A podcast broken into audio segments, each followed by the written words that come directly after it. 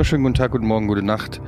Mein Name ist Etienne D. Sie hören Verbrechen ohne richtigen Namen. Heute mit dabei, wie immer eigentlich, die fantastische Alice Westerholt. Hallo. Der selten kopierte, aber oft erreichte Georg Zahl.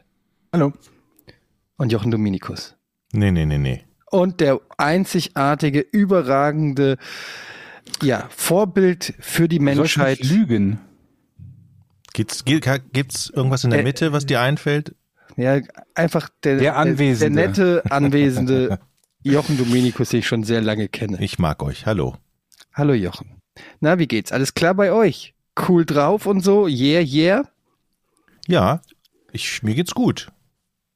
Ja, Tatsächlich. Georgs Blick sagt eher. Ich habe Schnupfen. Ah, okay, das ist natürlich, das ist natürlich blöd. Hatte ich auch schon mal. Glaubt man gar nicht bei dir. Hm. Alice, was geht bei dir? Du sitzt so fast im Dunkeln da. Willst du heute nicht ja, meine gesehen werden? Beleuchtungssituation ist eine Katastrophe. Das ist aber sehr vorteilhaft für meinen Teint, sagt Mhm. man, glaube ich, in korrektem Französisch. Denn ähm, ich merke auch, dass äh, Korönchen einen nicht besser macht, so insgesamt. Und ne, die Augenring-Situation ist nicht ohne. Aber heute freue ich mich ganz doll auf euch und ich freue mich ganz doll auf den Fall. Deshalb ist meine Laune Bombi. Ich habe mir zum ersten Mal ähm, ein, ein, Bl- ein Stift und Papier beiseite gelegt, damit ich Super. Notizen machen kann, damit ich nichts Mhm. vergesse. Das Okay. ist richtig gut. Du weißt aber schon, dass es hier das ist keine Schnitzeljagd oder so. Es ist einfach nur zuhören. Ja, es sind die Wir erwarten- Details. Details schreibe ich mir auf, damit ich die hinterher nochmal parat habe. Mhm. Okay, finde ich vorbildlich. Ähm, ja, wir haben heute natürlich wieder einen sehr schönen Fall. Und ich habe gehört, es soll heute lustig werden. Naja, Stimmt skurril wird's auf Skurril? jeden Fall Ja? schon mal. Also wir haben es heute mit jemandem zu tun, mein lieber Mann, da ist Musik drin. Ähm, wir hatten, wenn ihr euch erinnert, an den Fall von Dorothea Puente, die mit so viel Wahrheiten unterwegs war, ne? selten mit denen, die wirklich gestimmt haben. Heute einen männlichen Hauptdarsteller unserer Folge, den ich ähm, heimlich im Manuskript immer Versionen-Man genannt habe, weil das, was er sagt und das, was die anderen sagen, nicht immer ganz übereinstimmt.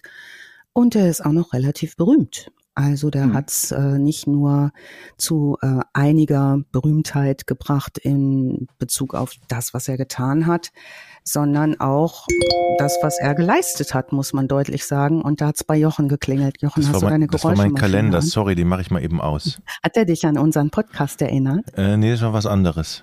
Okay, Mettbrötchen bringen den Dachdeckern. Nee, Geburtstag. Irgendein Geburtstag war das. Sorry. Okay. Kann man den überhaupt ausschalten, Kalender? Ich, ich, ich probiere mal rum. Also mein Kalender macht keine Warntöne.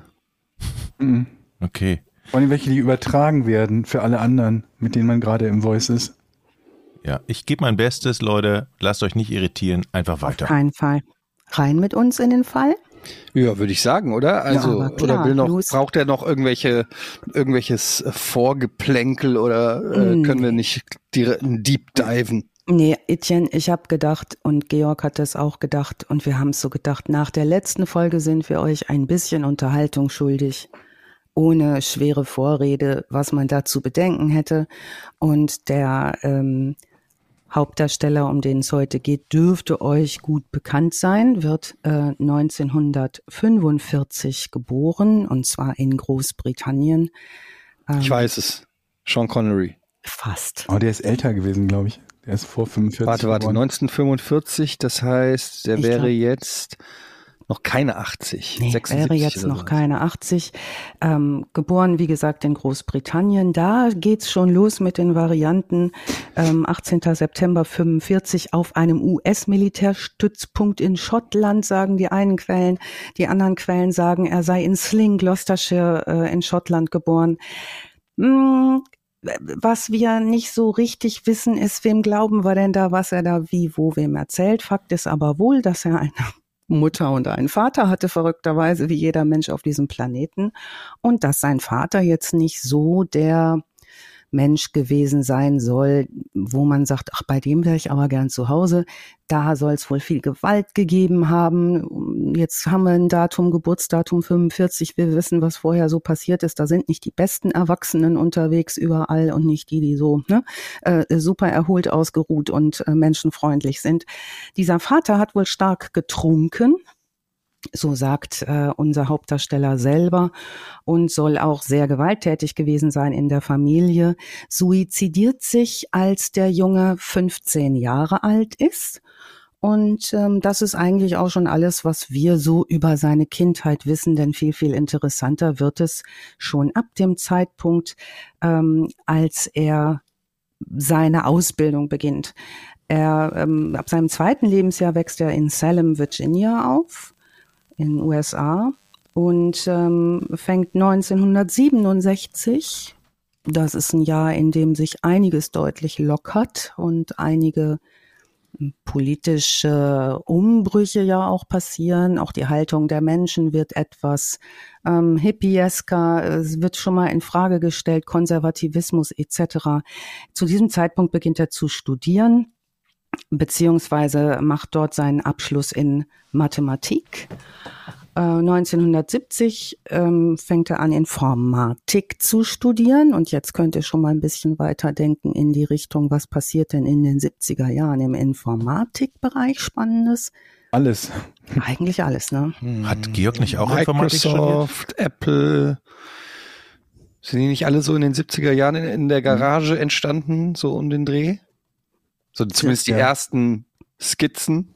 Ja, noch kann man es eigentlich noch nicht Moment einschränken mal. mit. 1970 kam der ZX81 raus in den 70er Jahren. Kennt ihr den noch?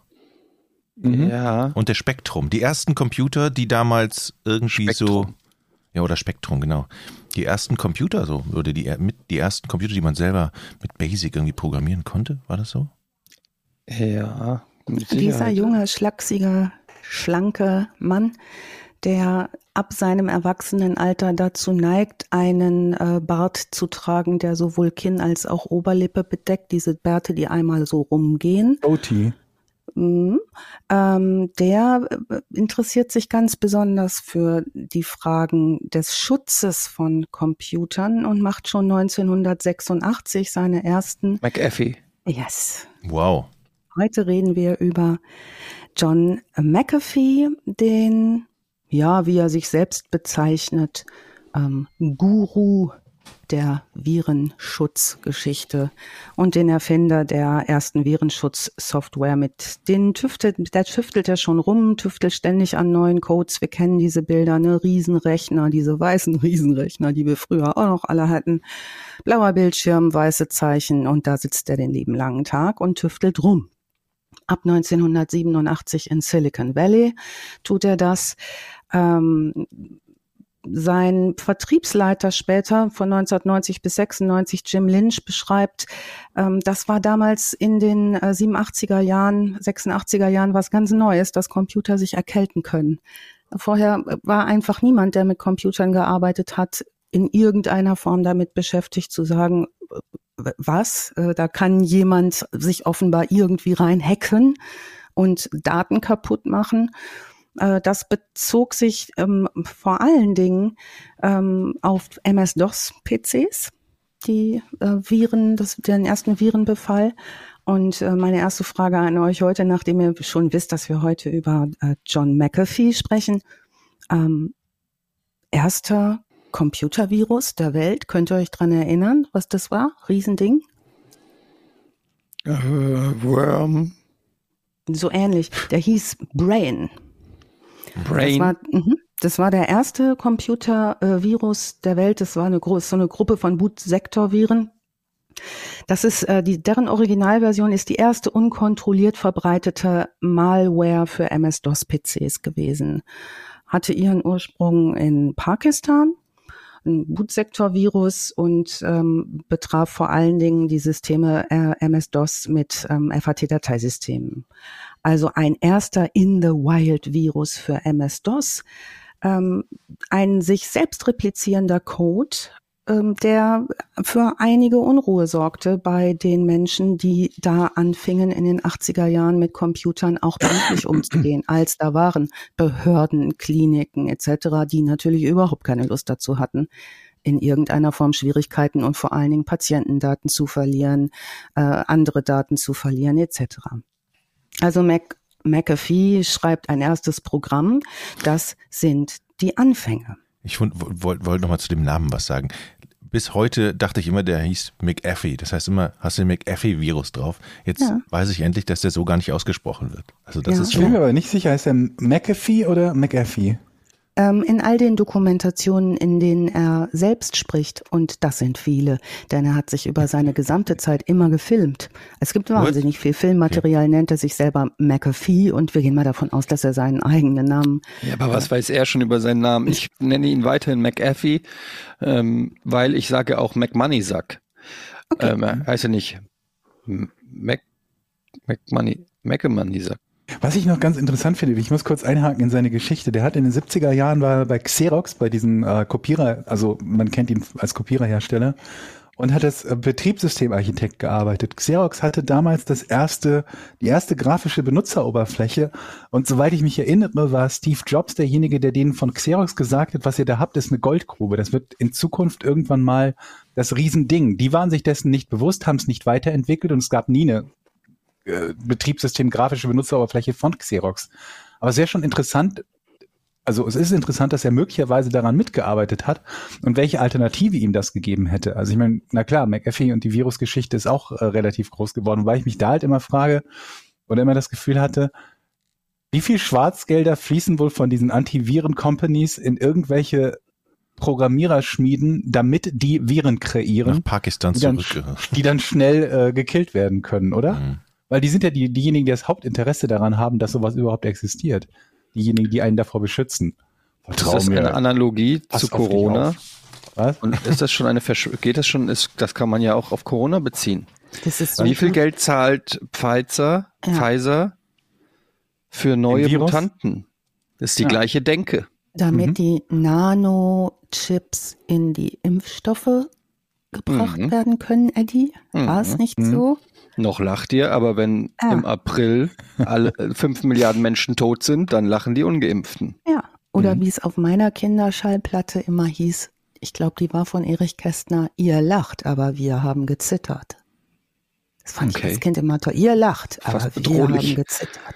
Ja, ah, wir zittern Alright. auch, denn äh, zu dieser Zeit wissen 90 Prozent der Nutzer überhaupt noch nichts von der Existenz von Computerviren.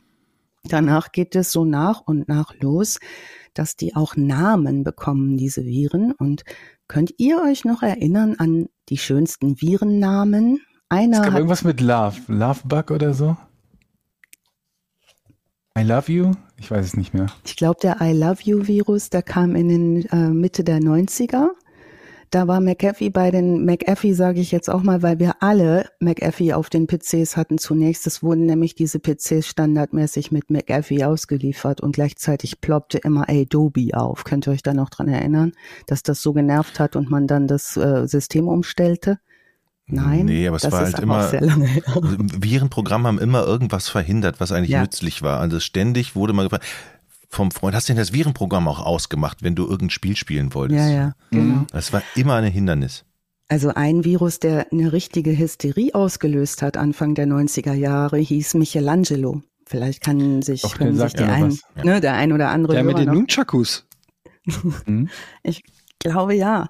Zumindest ist das einer der ein Bild, was auch auf der Blogseite von John McAfee, die es auch immer noch gibt, immer wieder auftaucht. Da ist er sozusagen ähm, reich dran geworden. Ähm, während er also gegen Viren kämpft, lässt sich McAfee immer wieder von NBC interviewen. Also das geht dann auch durch die Presse in dieser Michelangelo-Hysterie. Ähm, man kann den Mann oft in den Nachrichten sehen, in einem dunklen Anzug mit diesem Bart. Der sieht irgendwie immer so ein bisschen aus wie ein äh, freundlicher Erdkundelehrer, wenn er so auftritt ähm, wie ein, ja, ein junger Mann, der sehr gut Bescheid weiß darüber, was zu tun ist. Ähm, seine Presseauftritte, die er auch arrangiert, die tragen maßgeblich auch zu dieser Michelangelo-Hysterie bei. Ähm, der macht so Voraussagen, der äh, McAfee, wann der Virus zuschlagen wird. Da gibt's dann ähm, Dinge, die man sich angucken kann. Da sagt er dann in den Nachrichten bei NBC, am 13. März sind alle da Daten vernichtet und so. Und ihr könnt euch vorstellen, das geht dann recht schnell, dass seine Antivirus-Software weltweit verkauft wird. Also insofern, Georg, deine Idee, wir hatten eigentlich ein Interesse daran, dass sowas verkauft wird, ist vielleicht gar nicht mal so ähm, abgründig. Gab es damals 19... überhaupt irgendwie ein Konkurrenzprodukt? Also immer wenn man sagt, ich habe mir ein Virenprogramm gekauft, dann war es ja McAfee. Oder gab es dann, also in der Anfangsphase kann ich mich nicht erinnern, oh nee, ich nehme mal einen anderen. Nee, Was das waren tatsächlich sehr lange die Marktführer. Mittlerweile sind sie abgelöst aus verschiedenen Gründen. Also was dann wirklich äh, tatsächlich dem McAfee-System äh, den das Genick gebrochen hat, war dieses ständige Mithochladen von Adobe diese Gratis-Version von Adobe, die dann immer mit aufploppte. Ähm, nun, 1991 wird weltweit erstmals immens diese Virenschutzsoftware heruntergeladen. 1993 Obwohl heruntergeladen kann man noch nicht sagen, ne? das war ja noch vor dem Internet. Genau, installiert, ne, über ähm, was auch immer. 1993 bedient das Unternehmen bereits 67 Prozent des Antivirusmarktes. Das ist eine wirklich große Menge mit, und das wird spannend, nur 20 Mitarbeitern. Die sitzen da mit 20 Leuten in Silicon Valley ähm, und zwar in einem sehr interessanten Ambiente, machen aber mit ihren 20 Leuten 1993 schon 14 Millionen Dollar Umsatz. Das ist eine Goldgrube. Aber 14 Millionen klingt jetzt nicht nach viel für das führende Antivirusunternehmen. Nee, es ist natürlich auch immer so die Frage, wie, was findet man viel, wenn man gerade so als Informatiker von der Uni kommt und zu Hause im Wohnzimmer mhm. erstmal eine kleine Klitsche aufmacht, da ist es natürlich schon mal nicht so ja. schlecht. Also das, das Ding ist, ist halt, das, das Ding ist halt, dass, glaube ich, McAfee ja auch, war das Shareware? Also wahrscheinlich, also ich erinnere mich, dass das, glaube ich, auch kostenlos funktioniert hat. Genau. Das, das heißt, ja. ähm, also ich hatte auch McAfee und ich kann mich nicht erinnern, jemals für einen Virenscanner Geld gezahlt zu haben. Nein, das also, lief über Upgrades, ne? Also ja. du konntest das immer kostenlos installieren und die Gewinne haben sich tatsächlich generiert darüber, dass es dann beispielsweise für Firmen, Unternehmen und so mhm. größere Pakete zu kaufen gab, die dann nochmal mehr konnten als der Standard äh, Mac McAfee, den wir alle auf den Rechnern hatten oder nahezu alle. Nun sein Team, mit dem er da arbeitet, das generiert er aus Freunden und aus Verwandten. Da sind Quereinsteiger dabei. Das sind also alles gar nicht so unbedingt Fachleute. Die haben auch alle nicht so eine Wahnsinnskarrieren. Das ist so eine ganz seltsame, sektenartige Atmosphäre. Und auch da wird schon immer fleißig mitgefilmt, wer da so ein- und ausgeht. Wir hören später in mehreren Dokumentationen viel von den ehemaligen Mitarbeitern von McAfee und auch, dass der eine ganz besondere Stimmung kreieren konnte. Er gilt als Freigeist, ähm, Erfinder, Inventor sowieso und äh, vieles liegt den Verwandten und Freunden das haben wir ja schon fast öfter mal gehabt in so quasi mafiösen Kontexten. Ähm, das sind auch Leute, die eben durch ihre Arbeit auch was schuldig sind. Also dadurch, dass sie Arbeit haben. Denn es sind meistens keine Leute, die schon Großkarriere gemacht haben. Und es scheint so fast so sektenartig zu sein. Also die Leute arbeiten Tag und Nacht, diese 20 Leute. Die arbeiten drei, vier Tage durch, dann schlafen die unter den Tischen ähm, gehen tagelang nicht nach Hause, damit ihr Chef zufrieden ist. Und es wird da ein großer, eine große Gemeinsamkeit auch generiert. Ganz Und die ficken in den Büros. Bitte? Kommst du dazu noch, dass sie in den Büros rumficken?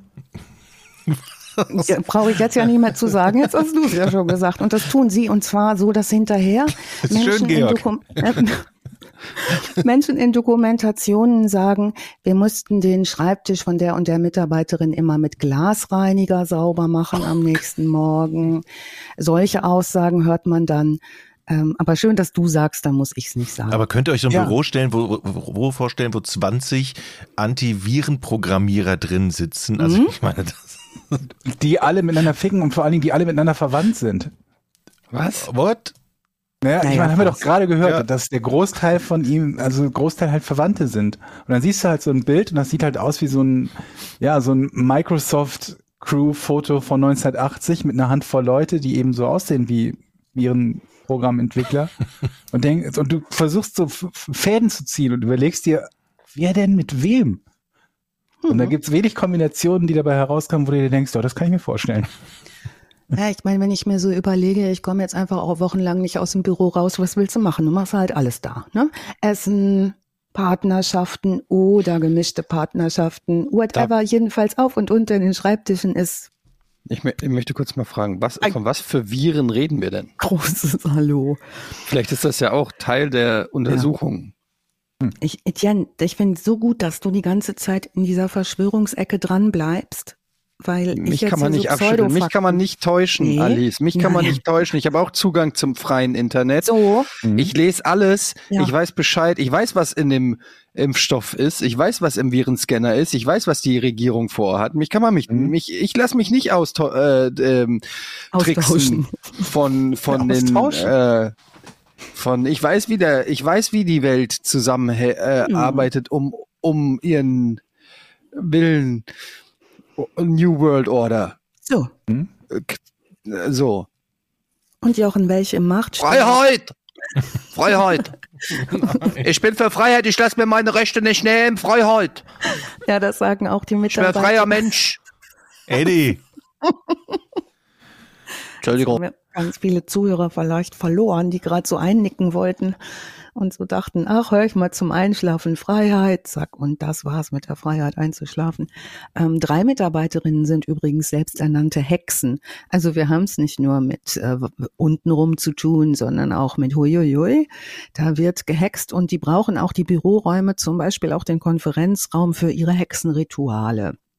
Es wird auch nicht nur, wie Georg so knapp besagte, ähm, ähm, rumgefickt im Büro, sondern das sind richtige, mh, hm, wie sagt man denn, Sexwettbewerbe vielleicht. Also es wird auch mitgeschrieben, wer wie viel schafft, so. Und ähm, da gibt's dann so, ja, das ist eigentlich schon so fast die Unternehmenskultur, ah. dass es da so läuft. Es gibt dann Fotos, da hat äh, John McAfee so eine Teufelsmaske auf. Also es hat was Sektenartiges auf jeden Fall. Das war der Ursprung von Excel. Die haben die Excel-Dateien, Tabellen glaube ich, erfunden in dem Büro. Und sind auch. darüber durchgedreht, meinst ja, du? Ja. Sehr schön. Mhm. Ja, also die Investoren sagen irgendwann, sie wollen jetzt hier, das läuft super, die wollen die Next-Level-Stufe, die wollen das vergrößern, das Unternehmen. Das will John McAfee nicht.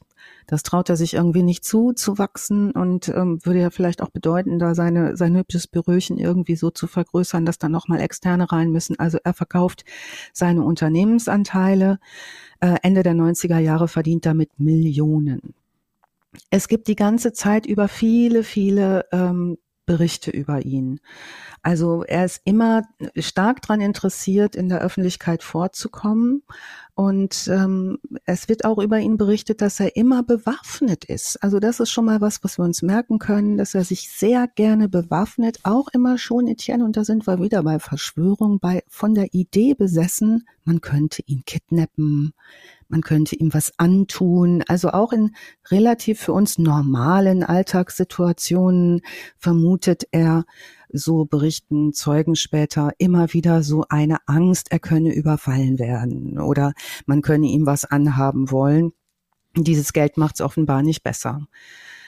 Ähm, 2000 kauft er Land in Colorado und zwar 115 Hektar Land, einen richtigen richtigen riesengroßen, großes Stück Land, Berge, ganze Wälder, 1,1 Millionen Quadratmeter sind es ungefähr, ähm, und gründet eine neue Softwarefirma, Tribal Voice, und ähm, gründet aber auch noch mal so, also er gründet alles Mögliche ständig. Da ist er immer auf mehreren Schienen unterwegs. Unter anderem dort gründet er jetzt ein Yoga-Zentrum. Zieht sich aus dieser Antiviren-Software-Schiene als aktiver zurück und baut da ein riesen Yoga-Retreat auf, lädt da die besten Lehrer ein, hat dann einen Haufen Frauen, die da rumlaufen, auch nicht immer so ganz äh, äh, gründlich bekleidet und auch da haben wir es immer wieder mit so einer spirituellen Seite von ihm zu tun. Ähm, er wird dann auch dort wieder interviewt, auch dort gibt er, hat er viel Presse sagt, er macht selber seit 35 Jahren Yoga. Er schreibt drei, ich glaube sogar fünf Yoga-Bücher, von denen später Yoga-Experten sagen, die sind gar nicht mal so schlecht. Fängt aber auch schon an, so um die 2002er Marke immer so ulkigere Statements zu machen, wie zum Beispiel, äh, Schmerz ist nur ein starkes Gefühl, ihr könnt es beherrschen, ähm, gründet da um sich rum auch wieder so eine Gruppe Leute, die ihn anhimmeln, scheint da sehr mh, mm, beeindruckend zu sein. Er spricht viel davon, dass euer Körper spricht mit euch, bla bla. Da haben wir es auch wieder so sexuell. Er hat ein Gefolge, so eine Meisteridee, auch solche Unsterblichkeitsideen. Er wird als Guru beschrieben und erleuchtet und ähm, da schlägt bei mir sofort so eine, ich habe so eine Yoga-Allergie. Kennt ihr das? Spätestens seit Corona. Wenn irgendeiner mehr mit Achtsamkeit kommt, kriege ich mittlerweile so, geh mal, spür dich mal und so, dann denke ich, ich spüre mich den ganzen Tag. Ich, ich, hatte überlegt, anzufangen mit Yoga. Ja. Für meinen Rücken soll das gut sein ja. und auch für den Geist und den Körper, also dass man so ein bisschen ausgeglichener ist, so das Ganze mit dem Spirituellen. Ja. Nein? Doch, oder? Berichte mal. Also ich, ich, vielleicht bin es, es, bin es auch nur ich. Also bei mir ist immer so, wenn ich zum Beispiel so autogenes Training mache, wo jeder sich bei entspannt, ich raste auch, auch aus auf sowas. Ich was entspannt dich, Alice? Was, mich, was bringt dich runter? Mich entspannt ein kaltes Bier. Massagepistole. Massagepistole, Eddie, hatte ich auch. Wir müssen unseren Hörern, die nicht Porn hören, sagen, im letzten Porn hat Eddie seine Massagepistole vorgestellt. Wollt ihr Eddie, sie nochmal sehen? Ich hatte die auch, die Massagepistole. Ich habe sie wieder zurückgeschickt. Ich bin auch noch nicht davon überzeugt, ehrlich nee, ne? gesagt. Ich hatte ja. mir mehr versprochen. Eddie zeigt uns jetzt seine Massagepistole. Die sieht aus wie eine Waffe. Genau die hatte ich auch. Und da kann man dann so eine Nupsis draufsetzen. Und dann kann man sich damit zum Beispiel wie im Neckermann-Katalog früher die Wange massieren. Ja, richtig. Dafür sind die Massagestäbe auch immer da gewesen, laut Neckermann-Katalog. So kann man so an die Wange legen. Genau. Und äh, das sieht jetzt ein bisschen wild aus. Jetzt hat man fast das Gefühl, Ellie, das ist nicht gut, was du noch vorhast. Hält sie waffenartig sein Massagegerät sich an den Kopf. Naja, nun, ähm, vielleicht ist das auch nur mein persönliches Ding und Yoga ist total super. Ähm, ich, ich hatte da ja das jedenfalls das erste Mal habe ich gedacht so, uff, ähm, er gibt da Kurse umsonst von Profis, sagt dann aber auch schnell, die nutzen mich hier alle aus und ne, wollen alle nur an mein Geld und an das, was ich so anbiete. Da lässt die da auch alle wohnen. Also es sind irgendwie 30, 40 Leute immer in diesem Haus, die da rumwohnen. So, jetzt haben wir 2007. 2007 haben wir Börsencrash in den USA, Weltwirtschaftskrise und den allermeisten Unternehmen geht's richtig an den Kragen. Auch das lässt er wieder medienwirksam für sich aufarbeiten. Er sagt, er hat nur noch unter 10 Millionen Dollar, nachdem er 100 Millionen Dollar vermutet hatte. Jetzt gibt's wieder Medienauftritte. John McAfee ist jetzt 65 Jahre alt.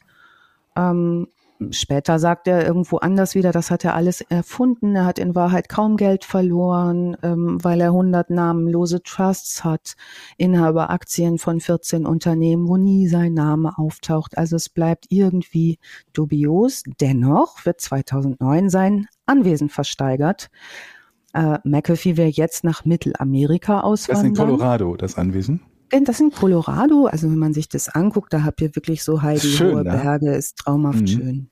Ein Quadratkilometer, also Etienne, wenn wir mal überlegen, ne, die Yoga Ranch, vielleicht können mhm. wir die ja wieder kaufen. Ja.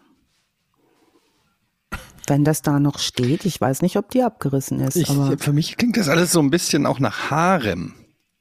Ich mhm. glaube, es hat aber auch so einen Touch gehabt.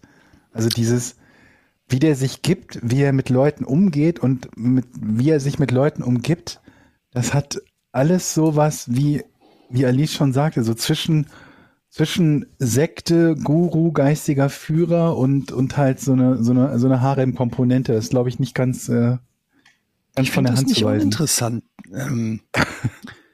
Also, wir hatten das ja schon häufiger mal hier so Sektenführer hm. und so und ich glaube so langsam zu verstehen, worauf es hinausläuft. Die wollen einfach bumsen. Ja, es gab auch so ein paar, also als es, die Interviews von seiner Ranch, da, der hat immer so ein, so ein bisschen auch so einen schmierigen Unterton. Hm. Also wenn die Leute dann nicht darüber reden, wie sie am besten das als Entspannung nutzen, sondern dann irgendwie die Komponente der sexuellen Weiterentwicklung oder Befreiung dazu kommt und du da diesen 65-jährigen Millionär hast, der da irgendwelche 25-jährigen Frauen zuhauf einlädt, dann kommt man nicht umhin zu glauben, dass das vielleicht nicht nur um Dehnungsübungen geht. Aber naja, ja. das wird, das sehen wir, glaube ich, gleich noch äh, in anderem Maße. Ja, ich bin gespannt, ich bin wir, gespannt. Wir brauchen jetzt auch ein neues Bild von ihm, eben was das Bild mit dem Dunkelhaarigen im Anzug. Jetzt läuft er meistens in, mit 65 Jahren in so Surfer-Dude-Klamotten rum. Also mhm. gerne auch mal das Achselhemd, das ne, dann mhm. auch so Achselhaare freilegt, immer noch recht mhm. flachsig. Er färbt sich so ein Meerschweinchen auf den Kopf, also so. Mhm. Ist richtig schön, der Look. Ne, das ist so eine Kurzhaarfrisur, wo mit so Blocksträhnen, so nennt man das, glaube ich, so. Mhm. Ja, so ein Meerschweinchen. Der hat so eine, so eine, so eine Frisur und Bart wie so ein 25-jähriger Duschbag, ist aber 65. Ja, aber wenn das ein 25-Jähriger machen würde, mit dem man so gekumpelt ist, würde man sagen, du, ähm, ich weiß nicht, Sören, aber wollen wir noch mal über sicher? die Farbe reden? Weil es erinnert mich an diesen einen Vater, von dem ich erzählt habe in der Grundschule, der zum mit dem Kickboard zum Elternabend gekommen oh. ist. Aber der ist auch Künstler. Ich habe ihn mittlerweile ah. ausfindig gemacht. Der ist Künstler und da muss man natürlich mit dem Kickboard äh, zum Eltern. Ich nenne ihn ja liebevoll Manchild. Hä? Vaped der auch?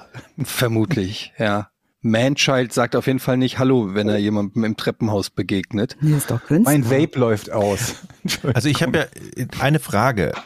Ich wohne ja an der Nordsee und ich spiele ernsthaft mit dem Gedanken, ähm, ein nach Hamburg zu ziehen. Nein, wie heißt das mit dem? Das Surfen mit dem Segel ist Kitesurfen, ne? Windsurfen. Ist da irgendwo eine Altersgrenze, wo man sagt, alles klar, Nein, mit 40? Kannst du in weil, jedem Alter danke. machen, aber dann bitte mit so einer Speedo-Badehose, Jochen. Ja. Weißt du, mit so einer ganz engen Badehose. Kitesurfen ist mit einem Fallschirm dran. Ja, genau. Ja. ja. ja. Ja. Weil hier gibt's eine Ecke und da sitze ich manchmal und beobachte die und denke so, wow, ein bisschen Training traust du dir noch zu. Aber das ist cool. Also das, ja, das, du traust dir halt leider Gottes sehr viel ja, zu, Jochen. Okay, aber man muss auch offen bleiben für solche Dinge. Man braucht auch Ziele, absolut. Nachdem du Seven vs. Wild alleine durchgemacht äh, hast, auf Krabbenfischen warst, mhm. ähm, bei Baris Ferraris die Stradivari verkauft hast, sehe ich hör dich ich ehrlich da, gesagt beim Kitesurfen. Höre ich da gleich böse Schwingung.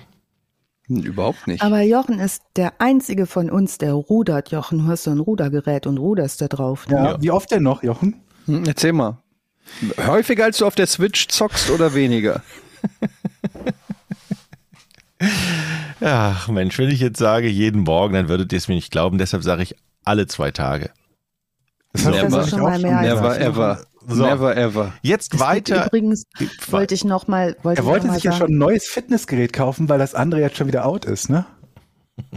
Leck mich doch alle. Mann. Moment, eine ne Badewanne ist kein Fitnessgerät, Leute. Nein, sein Laufband. Er wollte doch jetzt am Computer laufen.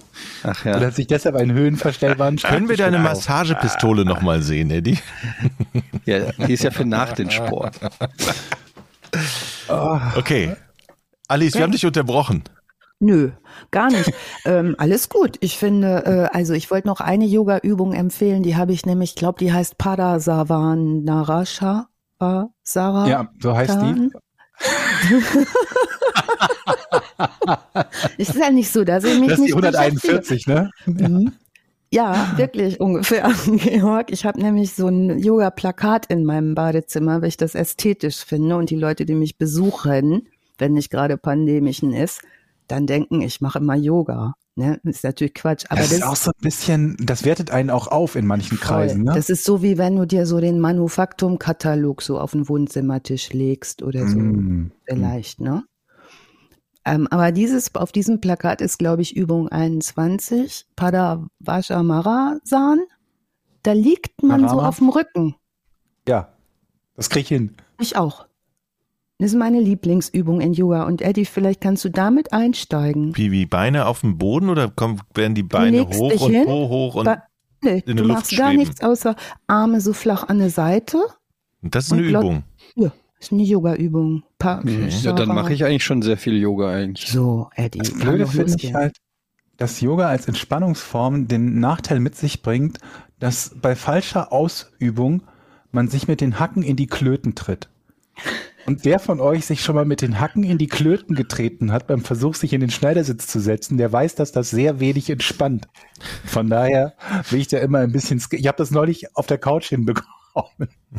Ich wollte gemütlich so Netflix gucken, will so das Bein ranziehen und trete mir dabei selber in die Klöten. Das gibt's doch gar nicht. Und da singt Connie Francis, es wäre halb so schwer, wenn ich ein Junge wäre. Das war ja glatt gelogen. Ja. ja. Richtig. Na, jedenfalls. Also, wir ja. ziehen jetzt weg von Yoga und das macht nämlich John McAfee auch. Der sagt jetzt mal Schluss mit Yoga, die haben mich alle ausgenutzt und jetzt verkaufe ich das alles. Ich gehe jetzt mal hier raus aus die USA. Ich mache jetzt hier diese Mittelamerika-Geschichte. Interessanterweise gerade recht passend so zur Börsencrash-Zeit. Mhm. Und zwar verliebt er sich in einen Ort, in ein Land namens Belize. Ab da wird super, oder? Ab, Ab Belize, Belize wird's fantastisch. Super. Habt ihr Belize schon mal gehört? Sagt euch das was?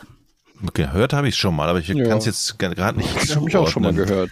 Also ist doch Belize, da, in Spanien irgendwo.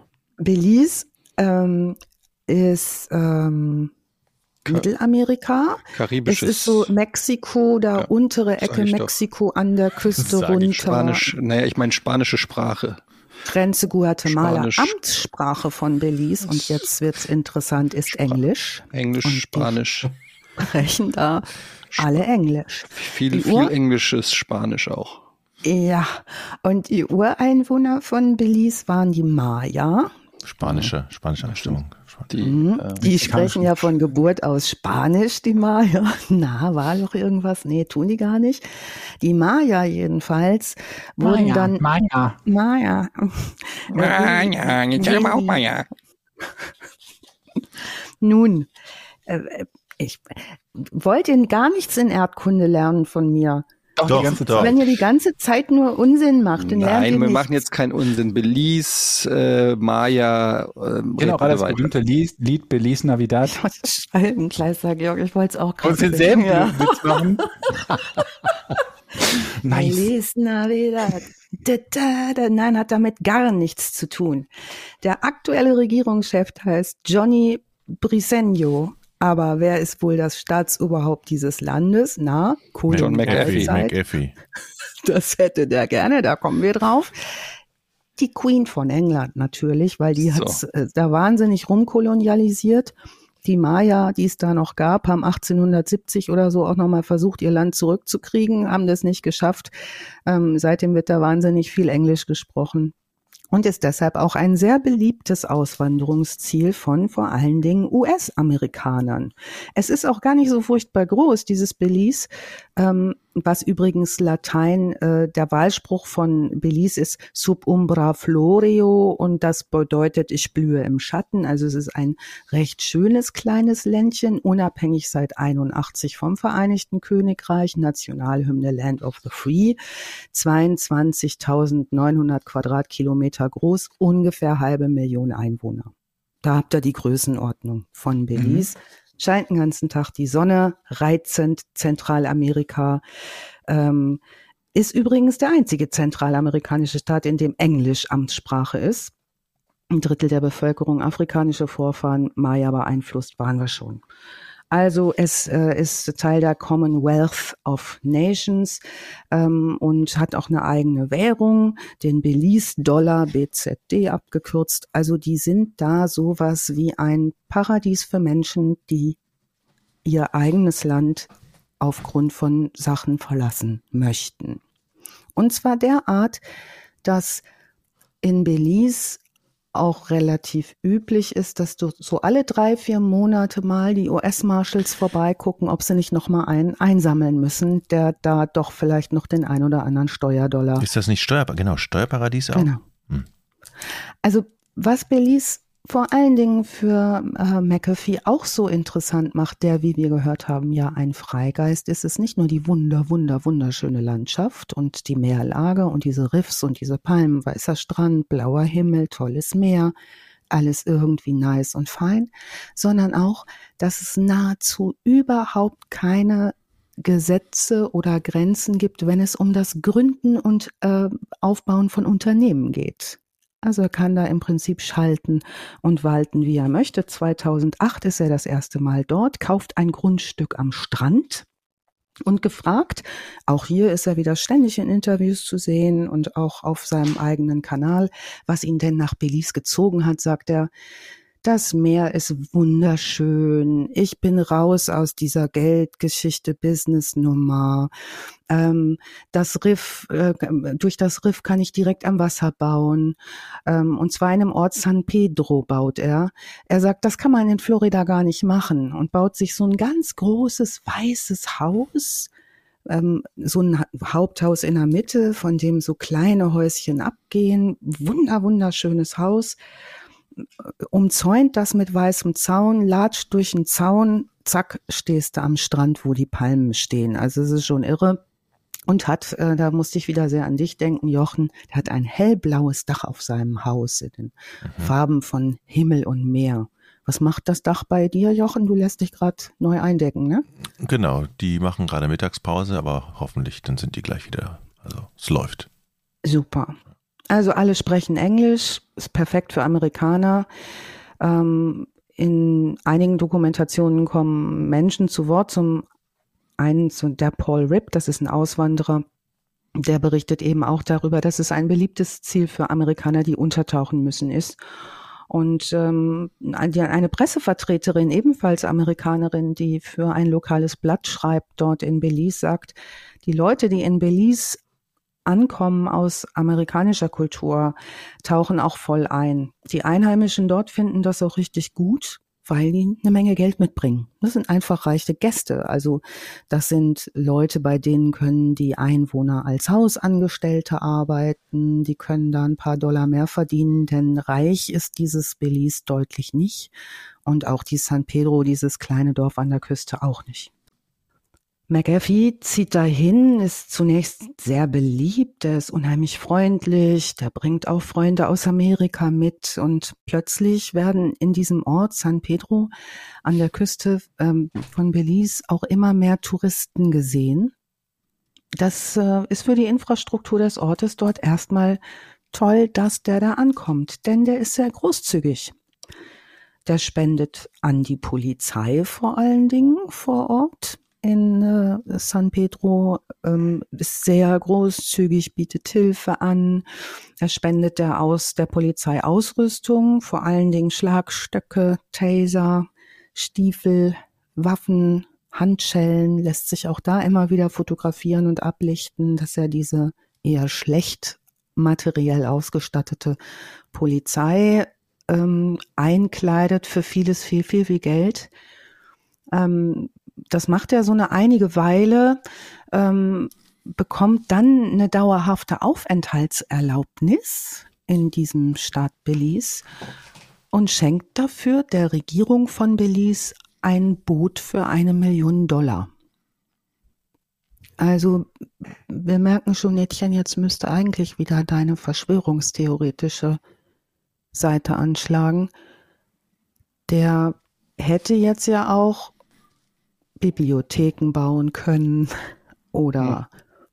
Schulen hm. oder ne, wenn ich also so caring bin oder sonst was, ähm, hat viel Geld vor allen Dingen in die Polizei gesteckt. Das fragt sich auch eine Pressevertreterin, warum der denn ausgerechnet an die Polizei und die Regierung spendet. Und ähm, früh fragen sich Menschen nach der Motivation, das so zu tun. Es ist 2009.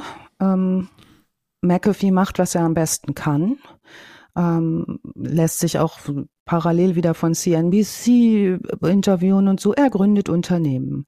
Er sagt, in diesem Paradies, in dem es so gut wie keine Vorschriften für die Wirtschaft gibt, ist er genau richtig. Er gründet in ähm, San Pedro einen Fährbetrieb um zwischen Festland und der Insel hin und her fahren zu können. Er baut exotische Pflanzen an. Ähm, er sagt, damit will er später in die Pharmabranche. Er lässt sich dann selber auch immer mal am Mikroskop filmen, auch immer in so Expertenhaltung, also immer mitten dabei und immer in Aktion. Ähm, er lernt ähm, in Belize die dort arbeitende Postdoktorandin in Mikrobiologie Alison Adonisio kennen. Und Alison forscht äh, in ihren Arbeiten zum Thema Regenwald, zu lokalen Schamanen, die ist dort in Belize, um darüber was kennenzulernen und lernt dort McAfee kennen. Sie sagt, sie kennt ihn vorher gar nicht, berichtet ihm von ihren Forschungen und er bietet ihr sofort an, ein Unternehmen zu gründen, damit sie vor Ort weiter forschen kann. Und zwar forscht sie in dem Bereich des sogenannten Quorum Sensing. Quorum Sensing ist eine mm, ein Site, eine, eine Wissenschaft, die sich damit befasst, wie kommt es zum Beispiel dazu, dass diese, dass es zum Beispiel bestimmte Fische gibt, die unter Wasser leuchten können, also die mit Bakterien arbeiten im eigenen Körper, die dann ähm, eigene DNA verändern. Impfstoffe ne, ist auch so ein Ding, und dann sind wir wieder Eddie genau beim Thema. Ähm, das ist so ihr äh, Forschungsgebiet. Also McAfee hängt sich dran und will jetzt ein neues Verfahren erforschen, selbst Antibiotika herzustellen. Ähm, auf eine sehr, sehr einfache Art.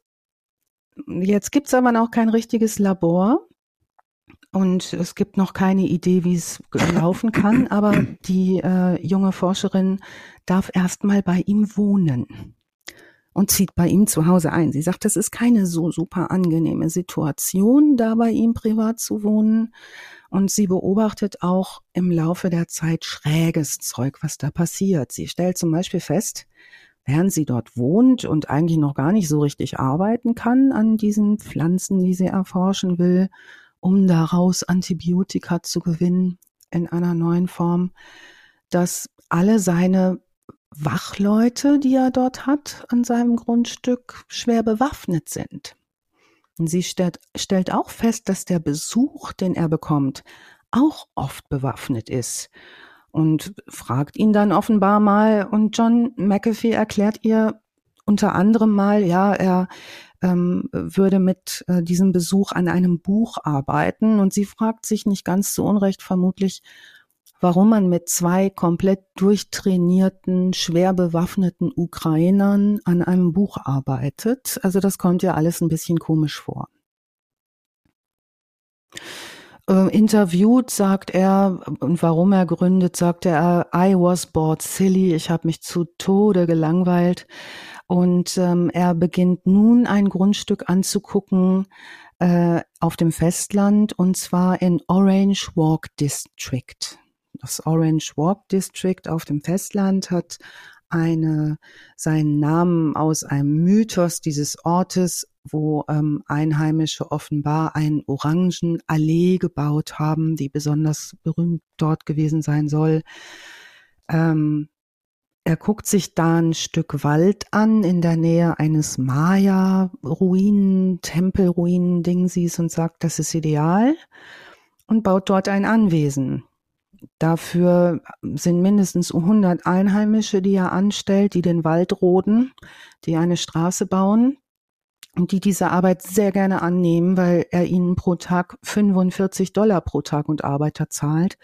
Das ist überirdisch für Leute aus Belize, die sonst nur 15 Dollar am Tag verdienen. Er tut auch vieles andere für diese äh, Bewohner. Er übernimmt Wasser- und Stromkosten.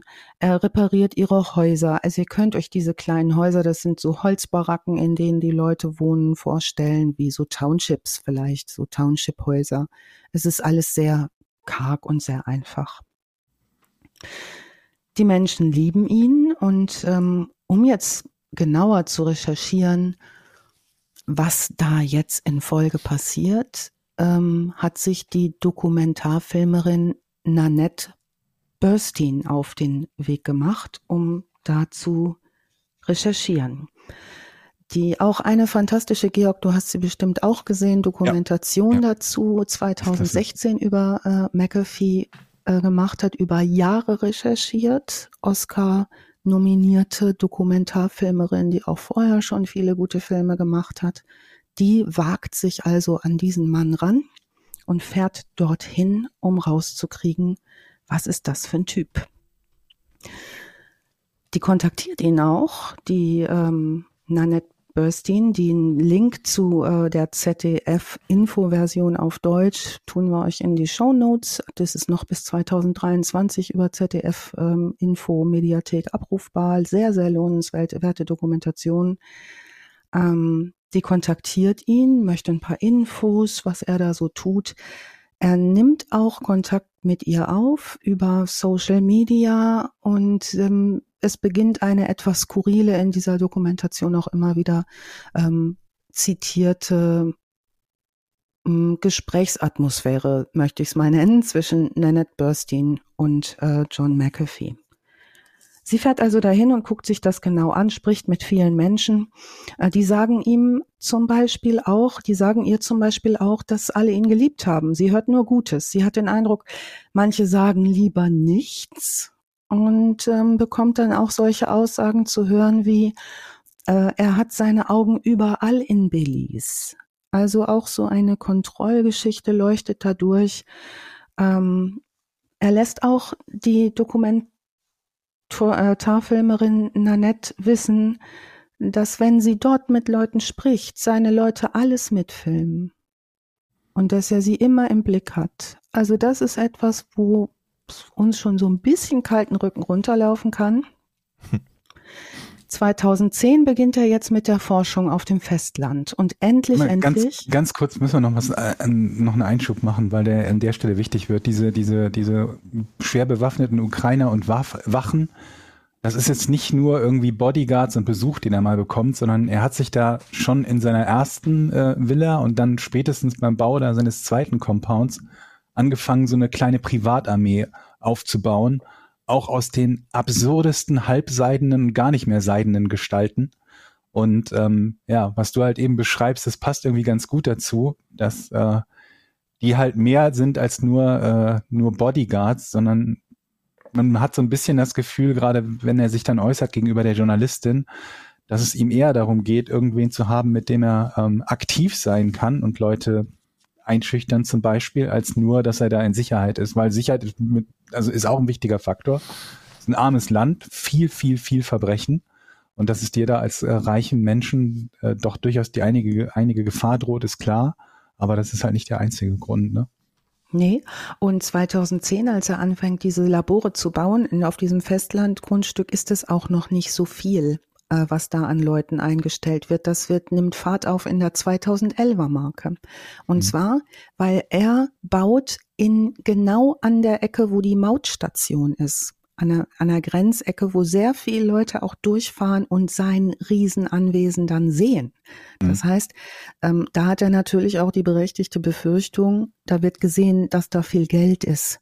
Und äh, bei der Kriminalitätsrate in Belize ähm, hat er natürlich da auch ähm, Befürchtungen. Gut, also seine Forschung auf dem Festland treibt er voran. Es gibt mittlerweile auch ein Gebäude für ein Labor, das er der ähm, Mikrobiologin baut. Er lädt permanent Journalisten auch ein, die Fortschritte zu seiner Impfstoffforschung, zu seiner Antibiotikaforschung ähm, zu äh, begleiten. Ähm, er hat da ungefähr neun Hektar Land zum Anbau von Pflanzen. Man sieht ihn da auch selber pflanzen und äh, unheimlich viele Angestellte. Zunächst gibt es überhaupt gar keine Ergebnisse, sagt die Mikrobiologin. Die ne, Forschung ist langwierig, dauert, ist jetzt nichts, wo man innerhalb von einem Jahr schon mega Ergebnisse haben kann.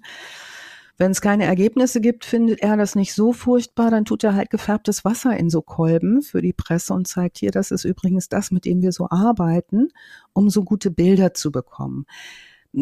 Zunehmend fühlt sich Alison äh, Adonisio, die äh, junge Mikrobiologin, äh, unwohl damit. Ne? Die kommt aus einem wissenschaftlichen Standard, der das deutlich verbietet, ähm, mit irgendwelchen Fakes rumzuwedeln und Kameraschwenks zu machen auf irgendwelche Kolbenprober und, Gerä Prober und Geräte, die überhaupt nicht in Aktion sind und wo einfach gar nichts bei rauskommt erstmal. Ähm, John McAfee sagt, ja, ist total egal, wir brauchen Investoren und das muss gut aussehen und deshalb will er so viel Presse. Dieses Anwesen jetzt direkt neben der Mautstation, wie gesagt, ist recht gefährlich, da müssen alle vorbei. Ähm, das schwer bewaffnete, nicht nur sehr arme, aber auch sehr schwer bewaffnete Land mit der hohen Mordrate äh, trägt jetzt zu einer zunehmenden Paranoia McAfees bei. Ich habe eine Frage zu dem Gebäude an der Grenze. Ist denn denn auch schön so, so ein großes Foto auf der weißen Wand, dass jeder dein Foto sieht, oder ist das nur das Gebäude kahl? Ja, das ist das Gebäude und es ist aber so ein deutlich anderes Gebäude als die üblichen Gebäude dort, Jochen.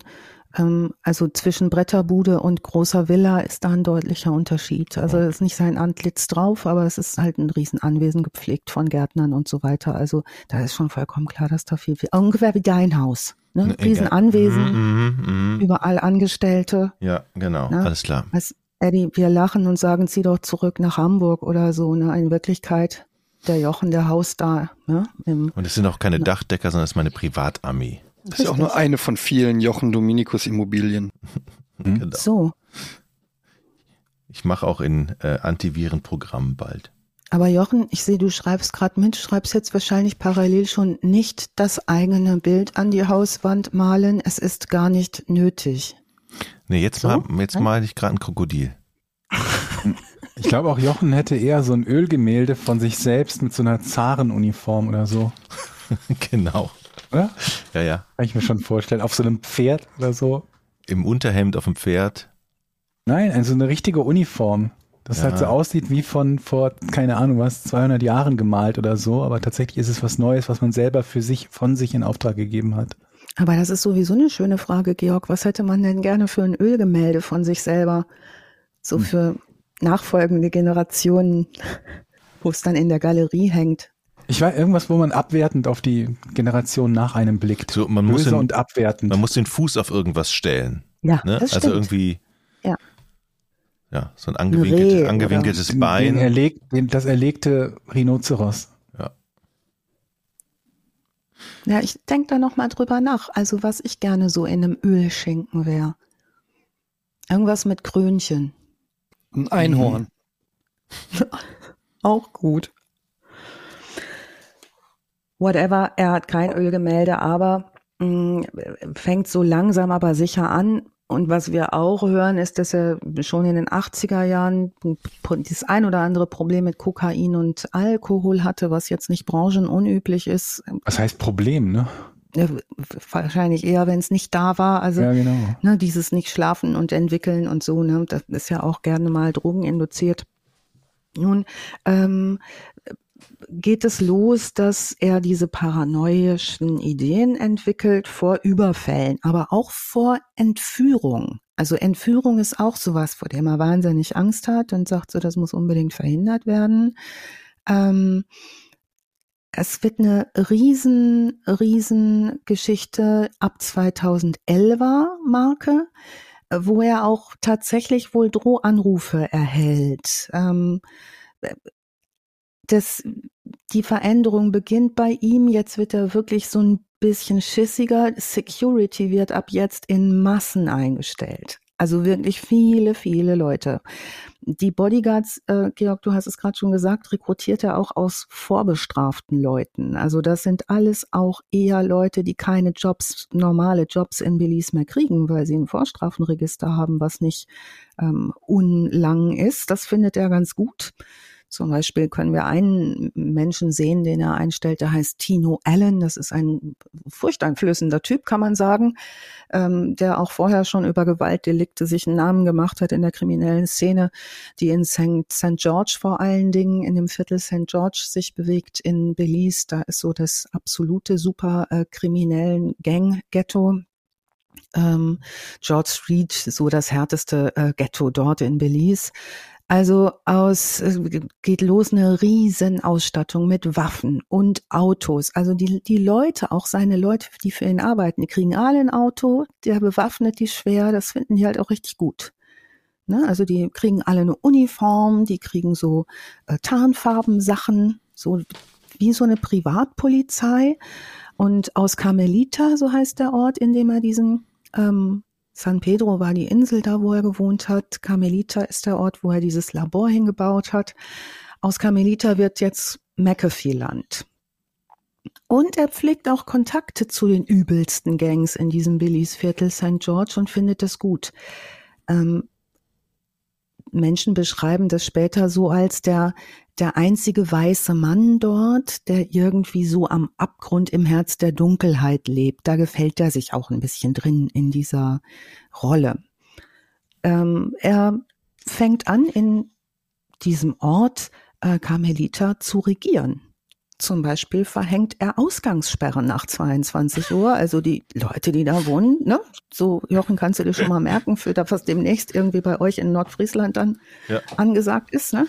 Mhm. Ähm, nach 22 Uhr nicht mehr. Gehst und jemanden triffst, dann sag, was machst du noch auf der Straße? 22 Uhr ist Ausgangssperre. Ja. Habe ich doch gesagt. Genau. So, und das wissen die Leute, die da wohnen. Wer dann noch rumläuft, wird umgelegt. Das, ähm, ne, das, das verteilt da so die meine Leute macht die patrouillieren ab 21 Uhr, schicken die Leute in ihre Häuser, weil John McAfee es doof findet, wenn nach 22 Uhr Leute durch die Gegend rennen. Da hat er Schiss, also dürfen die nach 22 Uhr nicht mehr raus. Und seine Armee sorgt dafür, dass die alle fein in ihre Häuser marschieren. Okay. So, das ist so ungefähr der Style. Er eröffnet also in diesem Ort Carmelita so eine eigene kleine Polizeiwache. Die haben auch ein eigenes Haus. So eine Fake-Polizeiwache, sozusagen. Okay, also es wäre jetzt wahrscheinlich auch nicht verwunderlich, wenn dann irgendwann sagt, in zehn Jahren gibt es hier eine Fußball-Weltmeisterschaft, ne? Mhm. Das wäre, okay. Organisiere ich uns. Super, Jochen. Ja, was er halt auf jeden Fall macht, ist, dass er immer seltsamer wird. Also, dass er auch immer wieder so auffällt über so Hasstiraden. Irgendwann sagt er, er will die Regierung von Belize übernehmen. Ja, jetzt gehen wir in so eine Größenwahnrichtung. Er Moment, nennt jetzt die auch, Queen? ja, die Regierung, also Belize hat ja einen Premierminister und ähm, das ist jetzt wohl, der ist halt nicht so super beeindruckt von ihm, Ne, Im Gegensatz zu den, dem Bürgermeister von äh, Carmelita, wo er wohnt, im kleinen Ort, den hat er schon ganz gut um den Finger gewickelt und die örtliche Polizei. Aber die ähm, Belize-Regierung, da ist er jetzt noch nicht so angekommen, dass die sagen, der darf ja mal alles übernehmen. Ähm, ja, also was er aber tut, ist, ähm, er nennt jetzt seine Leute nicht mehr Wachen oder Bodyguards, sondern er nennt sie jetzt meine Killer. Mhm. Und verbreitet Angst und Machtgefühle. Das gefällt der Forscherin Alison Adonisio, die da in diesem Labor weiterhin versucht, Antibiotika zu entwickeln, äh, nicht gut. Die möchte weg. Sie kommt auch in der Forschung nicht voran. In der äh, bereits erwähnten Doku, aus der wir viele Informationen heute haben, ähm, wird es auch noch einen Vergewaltigungsvorwurf geben. Äh, whatever, sie schafft mit der Hilfe von Freunden so eine Art geplante Flucht. Sie möchte das eigentlich vorher sachlich klären. Sie möchte sauber raus aus diesem Vertrag, den sie hat mit äh, John McAfee. Sie möchte ihm ihre Firmenanteile verkaufen, möchte eine Eskalation verhindern, möchte einfach weg da, weil ihr das unheimlich wird und sie nicht weiterkommt, auch in ihrer Karriere und er sie so ein bisschen wie ihr Eigentum behandelt, so wie er alles wie sein Eigentum behandelt. Ähm, das eskaliert total. Der wird super wütend, der rastet vollkommen aus, der schmeißt sie raus und sie ähm, vernichtet alle Proben und Reagenzen, die sie noch im Labor hat und ähm, ja versucht, schafft dann mit der Hilfe von Freunden so eine Art geplante Flucht, also bucht ein Flugticket zurück und schafft es dann auch weg dort. Äh, und er lässt sie ja auch fliegen. Ähm, Sie informiert in den USA die Polizei, erzählt auch schon das ein oder andere, was sie dort gesehen hat. Die USA-Polizei äh, hat allerdings dort keinerlei Befugnisse und kann nichts unternehmen. Mac McAfee gibt da weiter den Wohltäter der Nation sagt, es gebe pro Woche 10 bis 15 Versuche, ihn zu kidnappen oder zu attackieren. Er ist super, super aktiv ähm, in den sozialen Medien, also macht sich überall Namen. Ähm, darüber berichtet unter anderem auch ein Einwohner von Belize, und zwar einer der angeseheneren aus der kriminellen Szene, nämlich Eddie McCoy, genannt Mac 10, weil er gerne eine solche Waffe mit sich herumträgt, ist ein Rapper. Ähm, der berichtet später in dieser Doku, ein Freund von ihm, David, äh, bricht bei John McAfee ein, klaut da ein paar Sachen.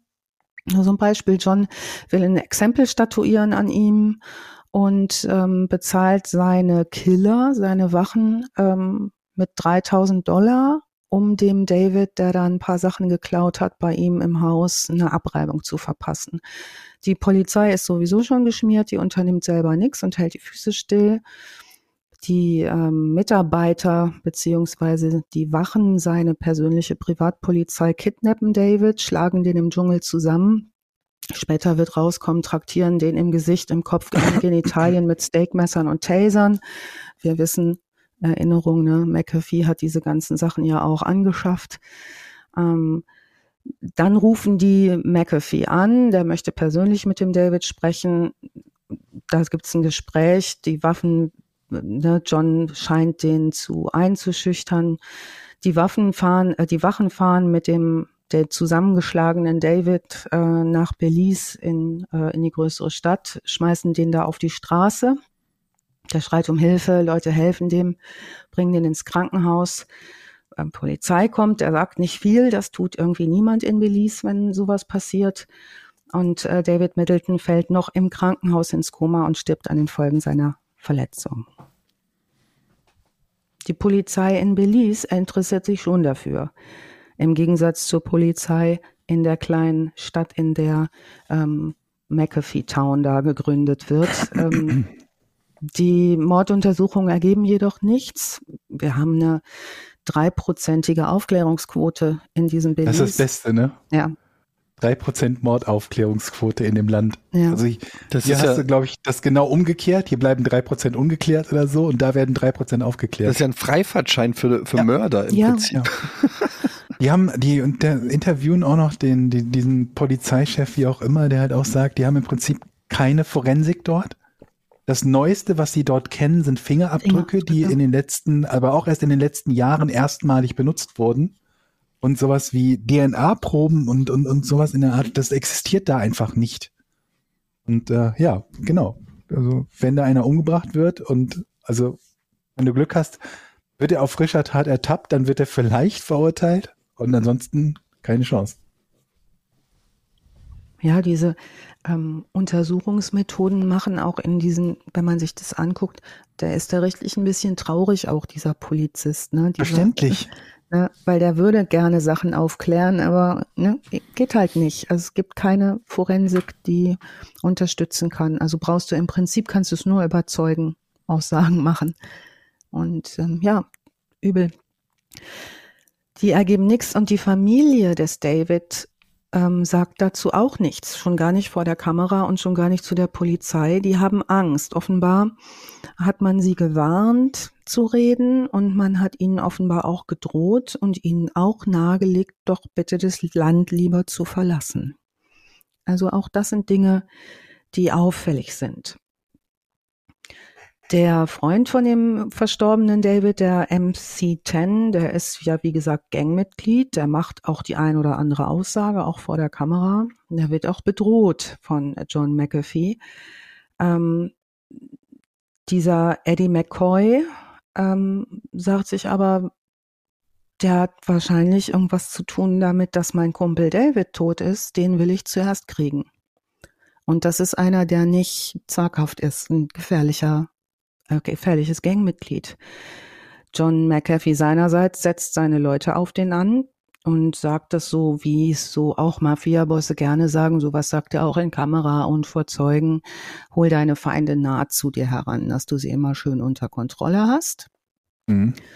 Ähm, der will ihn treffen Und das tun die auch. Die treffen sich die beiden und das Gangmitglied, der Gangführer Eddie McCoy wird jetzt John McAfees Sicherheitsberater. Was ich einen einigermaßen schönen Ausdruck dafür finde, dass der ihm vermutlich durch seine Kontakte auch viel anderes ermöglicht. Das ist so wie, wie Verhörspezialist für, für diese Folterer, ne? Das ja, ist ein schöner, genau. schönes Wort. Ja.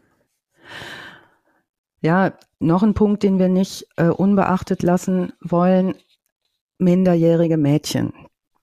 Also es geht nicht nur darum, da schön zu wohnen, an irgendwas rumzuforschen, eine eigene Armee aufzubauen in einem Land, das äh, ne, arm ist, sondern äh, John McAfee hat auch immer mehrere Freundinnen zu Hause. Seine Masseurin sagt später aus, fünf bis sechs Mädchen im Teenageralter. Er sagt natürlich alle volljährig, da sind Aussagen auch deutlich anders, wohnen mit ihm im Haus.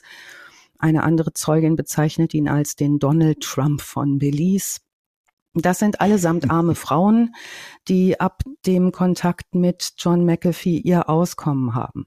Das heißt, die sind gar nicht so sehr dahin verschleppt oder sonst was, sondern vermittelt von einem Gastwirt einer nahen, eines nahen Restaurants ähm, die schon sehr, sehr froh darüber sind und sehr loyal, auch bis heute teilweise mit ihm, mhm. ähm, die schon sehr froh sind, da auch wohnen zu können. Er zahlt ihnen bis zu 900 Dollar pro Tag.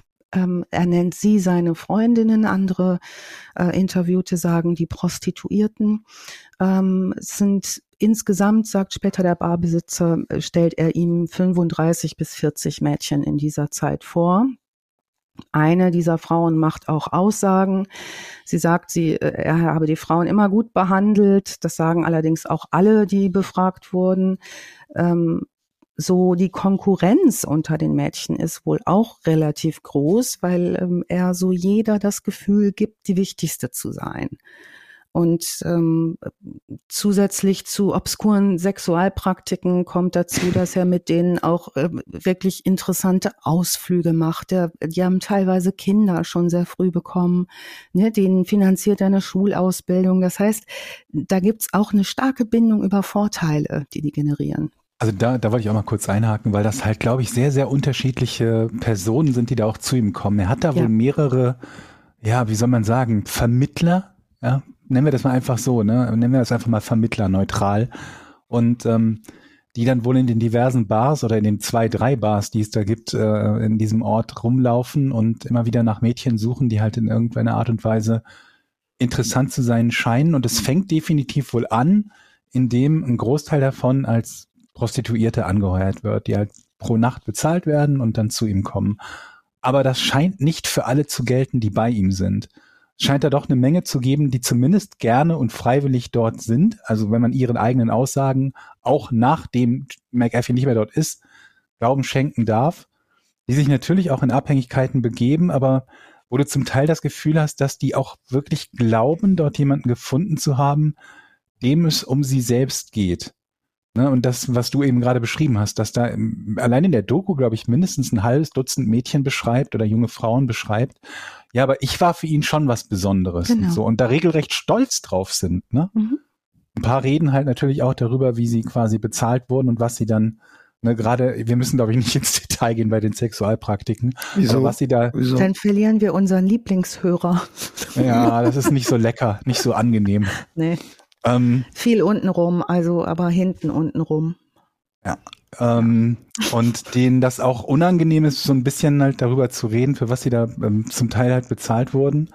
Aber ja, er ist immer so eine Mischung, irgendwie so ein bisschen, erinnert mich das auch so an Pablo Escobar, der auf der einen Seite irgendwie so ein Krimineller ist mit ganz, ganz unfassbar brutalen und fiesen Methoden, auf der anderen Seite von seinem Geld aber auch also bei den Frauen jetzt nicht, kann man das nicht sagen, aber in, in dieser, in dieser Gemeinschaft zumindest den Leuten das Gefühl gibt, etwas Gutes zu tun, sodass dass er sich da auch ein Stück weit Loyalität erkauft oder tatsächlich sogar echte Loyalität bekommt mit so einer Mischung aus Reichsein, Drohungen und, äh, und Gutes tun und äh, ja, und Kriminalität, ne?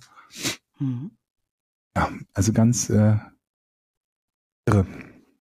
Ja, und innerhalb dieser zwei Jahre zwischen 2010 und 2012 steigert sich das da so Also es gibt immer mehr Frauen, es gibt immer mehr Wachen, es gibt immer mehr Waffen, es gibt immer mehr Aktionen, es gibt immer mehr Presse und Öffentlichkeit. Und von allem Fotos, ne? Und von, von ihm. Allem. allem überall, Fotos. wo er ist, ist mindestens eine Frau zu sehen und mindestens eine Waffe im Bild.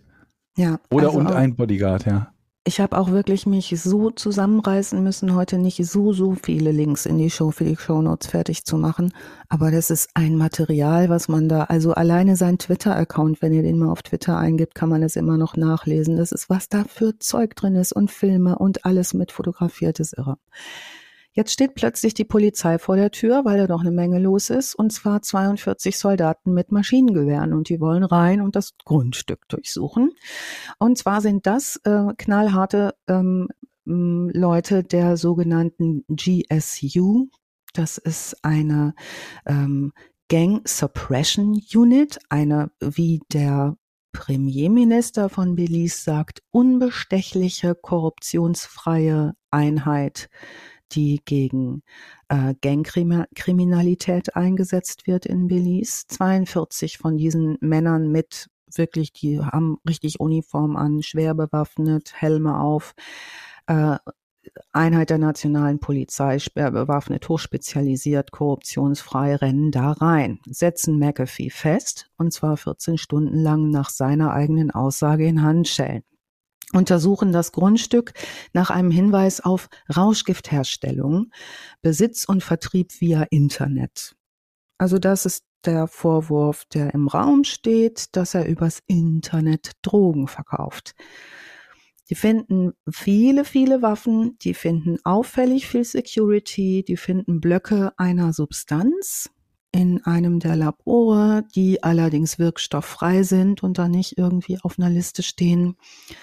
Ähm, angeklagt wird er jetzt in Belize City und zwar wegen des Besitzes unlizenzierter Waffen. Die sind schon gefunden worden und das ist auch dort in Belize deutlich nicht erlaubt. Er fühlt sich weiterhin jetzt von der Regier Regierung verfolgt. Also das ist auch immer jetzt so, dass der Halo, den er so um sich bildet, dass er so verfolgt wird jetzt von allen.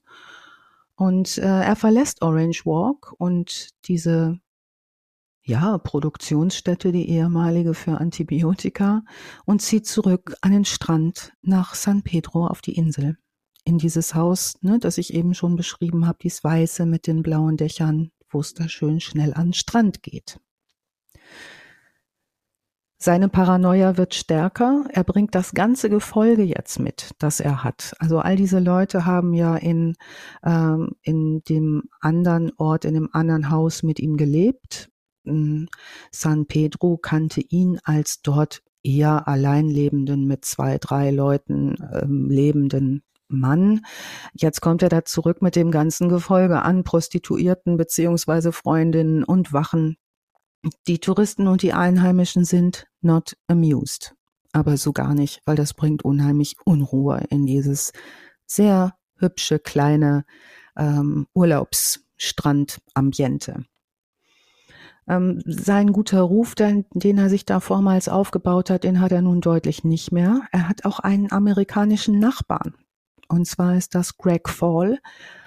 Äh, der mag den überhaupt nicht. Und John McAfee mag wiederum Greg Fall überhaupt nicht. Fall ist ein Herr in seinen 60ern, der ist Bauunternehmer, sehr fleißiger Mann, er baut Häuser und der hat eigentlich vorgehabt, sich in Belize zur Ruhe zu setzen, so wie das viele dort tun. Der fleißige Mann liebt den ruhigen Strand, Ne? Der hat es immer gern gehabt, da am Strand lang zu das latschen. Sieht aber auch richtig schön aus ah, da, muss man sagen. Das ist so ne? toll da, ja. Die haben also, die haben also einige Drohnenaufnahmen. Das geht im Prinzip. Du hast so einen so einen Steg, an dessen Ende so eine sieht aus wie redgedeckt übrigens. So ein kleines Häuschen steht, an dem so ein Boot angelegt ist. Dann führt dieser Steg halt zu einem weißen Strand. Dann hast du 10, 15 Meter Strand und ja. dann kommt so ein schöner weißer Gartenzaun und dann geht's irgendwie rein in, zur Villa und äh, zum zum Infinity Pool und so. Also schick ist ist das schon da, ne? Ja, und gleichzeitig irgendwie auch so mh, mm, unaufgeregt. Also das ist alles nicht so, also das ist schick, aber das ist auch irgendwie ganz gemütlich, ne? So. Aber das Ding ist halt, ich weiß nicht, wie das täuscht, wenn du halt hörst, wie, was es da für Verbrechensraten gibt, ob ja. du da wirklich gemütlich in deinem Wohnzimmer sitzen kannst oder ob da im Prinzip alles Panzerglas sein muss, weil du Angst haben musst, dass Kollege 10 mit seiner Gang vorbeikommt und äh, dir einen Besuch abstattet, ne? Na, zumindest wirst du, wenn du Nachbar bist, vielleicht nicht so glücklich sein, wenn Kollege Mac 10 der Sicherheitsberater deines neuen Nachbarn ist. Nachbarn ist, den du nicht ausstehen kannst, das stimmt. Ja, und also ich habe jetzt gerade so gedacht, wenn ich jetzt so Jochen sehe in diesem Strandhaus, dann würde ich jetzt denken, der Carlo, das ist ein super süßer kleiner brauner Pudel, den der Jochen hat. Mhm. Dem, den habe ich neulich, konnten wir nämlich gar nichts aufnehmen, der Jochen und ich, weil nämlich da der Carlo immer auf seinen Schoß wollte so ein süßer Hund, ne, den man nur durchkuscheln kann. Solche bringt zum Beispiel McAfee nicht mit. Der hat bissige Hunde. Und zwar, ja, die sind ein bisschen größer und ein bisschen mhm. nicht so verspielt. Also in meiner schönen Fantasie ähm, tobt so weich gezeichnet der kleine süße Pudel von Jochen fröhlich vor dem weißen mhm. Gartenzaun durch den Sand. Also ich habe jetzt mal während du die Geschichte erzählt hast, ich konnte nicht anders, ich musste mal diesen Typen googeln, weil ich Gut. mir kein, mhm. kein Bild vor Augen hatte. Und wenn man mhm. äh, die Bildersuche bei Google mal anschmeißt, dann kriegt man das mal mit. Kriegst du alles, was wir gerade erzählt haben, als Bild, ne? Also wirklich, also diese, diese Bilder von dem Typen, auch wie er äh, Prost mit seiner, mit seiner Gang, die der Riesen, äh, das sind ja Riesenmaschinengewehre, die die in der Hand, die in der Hand haben ja. am Strand. Es ist einfach völlig, abs völlig absurd, der Typ.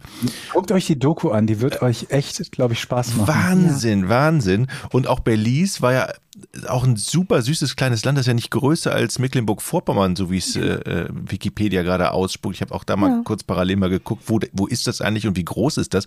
Die haben ja nur fast vier, oder circa 400.000 Einwohner. Ja, halbe ne? Million. 1950 ja. übrigens so rund äh, 65.000, glaube ich. Also sehr, die Einwohnerzahl ist sehr gewachsen, aber trotzdem nur 400.000. Ist eigentlich so ein kleines äh, Idyll da, Inselparadies. Äh, ähm, an der Karibik da. Ja. Link, links Guatemala, nördlich, glaube ich, Mexiko. Äh, geil. Muss, also kann ich nur empfehlen, einfach mal ein bisschen googeln nach dem Typen. Ist, ich muss Aber mir die Doku so, angucken. Sobald die, die Ami-Rentner oder wohlhabende Amerikaner entdeckt haben, vor allen Dingen mit Landessprache Englisch, dass es, dass man da ja so sein, sein, sein äh, Rentenparadies haben kann, dürften die Preise für alles auch explodiert sein, oder? Also ich glaube nicht, dass man da jetzt noch günstig Aber doch nicht bei einer Mordaufklärungsrate von drei Prozent. da würde ich überhaupt nicht hinziehen, ehrlich gesagt. Ich habe übrigens geguckt, die, die Colorado Ranch, Etienne, für den Fall, dass wir zusammenschmeißen wollen, mhm. ist wohl 25 Millionen wert, also was er sich da gekauft hatte, ja. aber zuletzt verkauft worden für 5,7. Oh. Also da ist, äh, ne, da ist vielleicht. Das ist machbar. 5,7 ne? müsste ich mal gerade äh, gucken, ob ich da noch was. Sonst fragen wir kurz bei äh, bei unseren äh, äh, Zuhörern. Vielleicht hat da der ein oder andere einen Euro zu investieren. Ihr könnt Wie dann auch zum Meditieren vorbeikommen nach Colorado. Zumal das für alle von Vorteil ist, wenn Etienne Guru wird. Total. Also. Sehe ich auch so. Und vielleicht können wir mal ganz kurz checken, Jochen, wie viel haben wir denn bei Steady jetzt gerade so? Ähm, wir sind knapp siebenstellig, es fehlt noch ein bisschen. Also siebenstellig. Sieben, Ste Steady? Ja, ja, ja. Also Laber doch nicht. Sag mal jetzt wirklich, was wir haben bei Steady. Ich weiß es nicht. Wir haben, glaube ich, 45 Mitglieder ungefähr, die also 100 Euro? Ja, ein bisschen mehr. Ja. Wie viel ist das weg von 5,7 Millionen? So weit. Äh, ungefähr 5,7. Träume deinen Traum weiter. Lebe deinen Traum. Ja, aber dann sind ja, dann sind ja die Zuhörer und Zuhörerinnen schuld. Dass du nicht den Traum leben kannst. Ja. Kann man ja wirklich den Vorwurf einfach mal weiterreichen an alle, die jetzt zuhören. Ähm, ihr seid schuld. Mhm. Ja. Ändert das. Ja, Entschuldigung, ist doch wirklich so. Wenn, wer ist denn sonst schuld, dass ich nicht Millionär bin?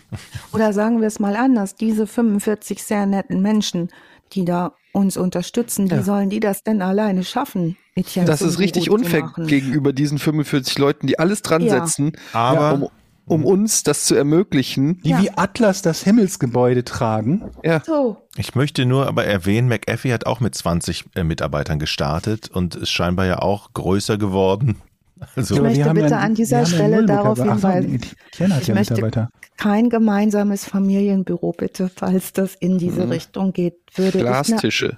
Ich Außenstelle, darf ich in der Außenstelle arbeiten? Wie fandst du denn diese eine ja. etwas voluminöse Mitarbeiterin, die sagte, geht aus dem Weg, ich muss hier durch, weil sie halt den äh, gesamten Türrahmen ausgefüllt hat? Das war eine von den Hexen. Ja, da habe ich mich nämlich auch gefragt, wenn das kann halt potenziell auf einem Glastisch durchaus riskant sein. Oh, ne? oh Gott, das klingt eher nach einer von den Haxen. Keine Bilder. Okay, richtig schlecht. naja. Was ich übrigens Versteht auch, ihr Haxen? Ja, ja. was ich übrigens auch gesehen habe bei Google und was mich wirklich gewundert hat, die ersten Treffer sind aktuelle Virenprogramme von McAfee aus dem Jahre 2021. Also scheinbar, ja. die Firma gibt's ja noch unter Firma dem Namen. Also, wo ich denke so, all, all das, was ich jetzt gehört habe, würde jetzt nicht dafür sprechen, dass ich diesen Namen unbedingt auf meinem Produkt haben wollte. Wir hören mal weiter, das wird nämlich noch besser. Aber, er hat das aber relativ lange, relativ gut geheim halten können. Okay. Also wir kommen auch noch zu, einem, zu einer Phase in seiner Karriere, da werdet ihr überrascht sein, was seine Ambitionen sind. Und ähm, er hat das ziemlich gut geschafft eigentlich, abgesehen von diesen, von diesen Dokus, dieses, äh, ja, ich will nicht sagen Doppelleben, weil das war ja eigentlich sein Leben, aber dieses alternative Leben, was er da gerade in Belize äh, geführt hat, zumindest so ein bisschen an der Öffentlichkeit vorbeizubringen und in der Öffentlichkeit eigentlich nur als der Sicherheitsguru angesehen zu werden, der immer wieder mal sich äußert zum Thema Sicherheit des iPhone und der auch viele sinnige Sachen sagt. Der zum Beispiel sagt, seid vorsichtig, was ihr auf eurem Handy installiert. Es gibt tatsächlich Firmen, wenn ihr deren Nutzungsbedingungen nicht lest, die alle möglichen Daten von euch äh, klauen und so, damit, womit er ja recht hat. Ne? Und das ist natürlich etwas, was in so einer in so einer Zeit, wo Leute sehr, sehr auf ihre, ihre Sicherheit und Datensicherheit achten, ankommt. Und da vergisst man vielleicht mal den Kumpel von Mac-10, der im Wald von Belize umgelegt wurde. Hast du auch immer Belize gesagt? Ja, für den es aber keine, gibt ja keine Beweise, ne? Da gibt es ja. ja nur die Zeugenaussagen zu. Genau, Gott sei Dank. Einfach die App runterladen im App Store oder über die mhm. Webseite goclark.at für Österreich und clark.de für Deutschland anmelden, kostenlos und dann einfach die bestehenden Verträge in die App hochladen und dann hast du im Prinzip einen sehr, sehr guten Überblick über Details zu deinen Versicherungen. Dazu zählen zum Beispiel die Beiträge, die Kündigungsfristen, die Versicherungsnummern, alles. Ja. Und der Bedarfscheck, den darfst du nicht vergessen, der guckt nämlich deine Versicherung nach und äh, überlegt sich, meine Güte, in deiner Lebenssituation äh, eine Haarwurzelversicherung macht vielleicht keinen Sinn, schmeiß ja. die weg. Genau, weißt du, und ich hätte es auch gerne auf der Pfote und nicht im Regal. Ja. Ne? So. Im Smartphone, sehr gut. Genau. Und ist es auch neutral, also die Clark-App findet mit dem Algorithmus aus über 160 Versicherungen den Tarif, der zu dir am besten passt, ohne dass da eine Versicherung hintersteckt und nur die Versicherung durchdrücken möchte. Dann äh, auch noch sehr gut bei Clark, die Versicherungsexperten helfen dir, deine Versicherungssituation ganz einfach und schnell zu verbessern. Du kannst sie per Telefon erreichen, per E-Mail oder über den Live-Chat, das Ganze dann ohne Wartezeiten. Und Achtung, Alice, halte ich fest, wenn du jetzt die Clark-App runterlädst auf clark.de mhm. oder GoClark.at für Österreich und eine Versicherung, eine bestehende hochlädst, dann hast du einen 15 Euro Amazon-Gutschein schon mal sicher. Bei zwei Versicherungen sind es schon ganze 30 Euro. Ist das nicht geil? Ich mag, ich mag Geld. Sehr gut. Und anmelden mit dem Code vorn auf clark.de oder goclark.at. Alles nochmal in den Shownotes verlinkt. Wir wünschen viel Spaß beim ähm, äh, beim Neustrukt, bei der Neustrukturierung eurer Versicherungsverträge und äh, dass das Ganze ein bisschen übersichtlicher wird. Na und beim heutigen Fall, ne? Auf alle Fälle, jetzt geht's Auf weiter. Also wir müssen uns leider verabschieden von dem Bild mit dem Strand mit Jochens weich gezeichnetem Hund, der da ähm, im Morgentau umhertollt vor dem weißen Zaun, denn an dem weißen Zaun hängt ein Schild und auf dem Schild steht, dass es, wir haben ja so Kleingärten hier, wo ich wohne, so da hängen auch solche Schilder manchmal an den Zäunen, wo auch so dann so eine Deutschlandflagge im Garten weht. Die muss so. es geben, wo halt auch so einfach mal so ein zwölf Meter Fahnenmast aufgestellt wird. Ja, und wo alles so ordentlich ist und wo vorne in der Kleingartensiedlung steht, ein Drittel Nutzpflanzen, ein Drittel Zierpflanzen, ein Drittel Erholung. Das ist das Gesetz hier. So. Ja, der, mein Gott. Ist ja gemütlich bei euch. Was braucht ihr Regeln? Läuft ja auch so, Abend, so, eine, so eine Privatarmee durch abends und oh, kontrolliert. Ich mich, ja, ein Drittel erholen heute. Jawohl. Da wird auf den Stiefelschaft geklopft. Ein Drittel Kartoffeln. ja. Entschuldigung, ich schweife ab, aber da hängt ein Schild an diesem schönen weißen Zaun. Das macht meine Brauen, Braue hochflitschen. Da steht drauf. Ähm, wo habe ich es denn aufgeschrieben? Da steht drauf, never mind the dog, beware of the owner. Mhm, ja. Ne, dieser zähnefletschende Hund ist da nicht drauf, Vorsicht vor dem Hund, sondern ein Typ, der einen Pistolenlauf nach vorne hält. Das ist ein bisschen auf der Humorstufe Bürokaffeetassen, ne? Äh. Aber gut. Ja, und nun, also der, der Pudel ist jetzt gleich ganz wegmoderiert, der niedliche Kleine, der den Strand rumläuft, äh, sind das deutlich nicht. Die sind sehr, sehr aggressiv, seine Hunde, die fallen auch jeden an, der da spazieren geht. Das sagen also einige, da ist der ganze Ort uncool ein Gespräch dazu mit äh, seitens des Greg Fall mit ihm schlägt fehl, weil McAfee ihn gleich mit seiner Schrotflinte bedroht, so runter von meinem Rasen.de, ne? Äh, unterhalte ich nicht mit mir. Da kommt auch gleich äh, eine Waffe zum Einsatz in Bedrohung.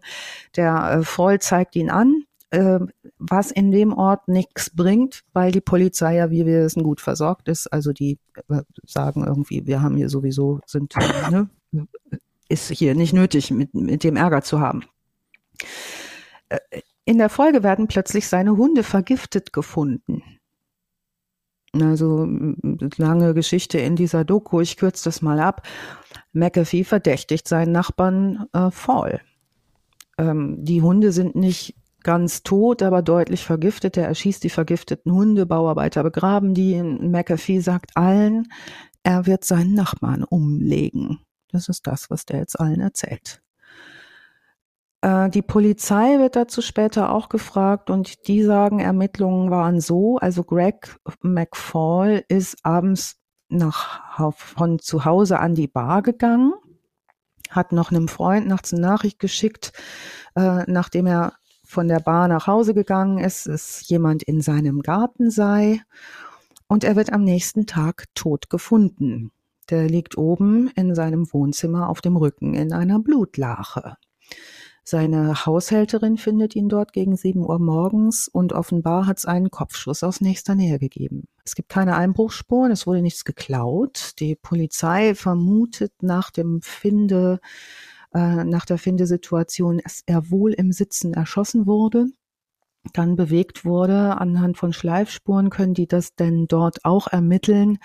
Und sie finden eine Menge Flecken auf seinem Körper, und zwar Flecken, die durch das Benutzen von diesen Tasern, diesen Elektroschockern, äh, entstanden sein müssen. Die Leiche wird mit in die Forensik genommen äh, und John McAfee gerät in Verdacht wegen der Racheäußerung. In die Forensik. Gänsefüßchen vorne, ja. Gänsefüßchen hinten. Schuppen wo sie ihn hinlegen. Genau. Ja. Na, was die schon machen, die untersuchen und die können auch Material sichern an der Leiche, aber sie können halt dieses Material nicht analysieren.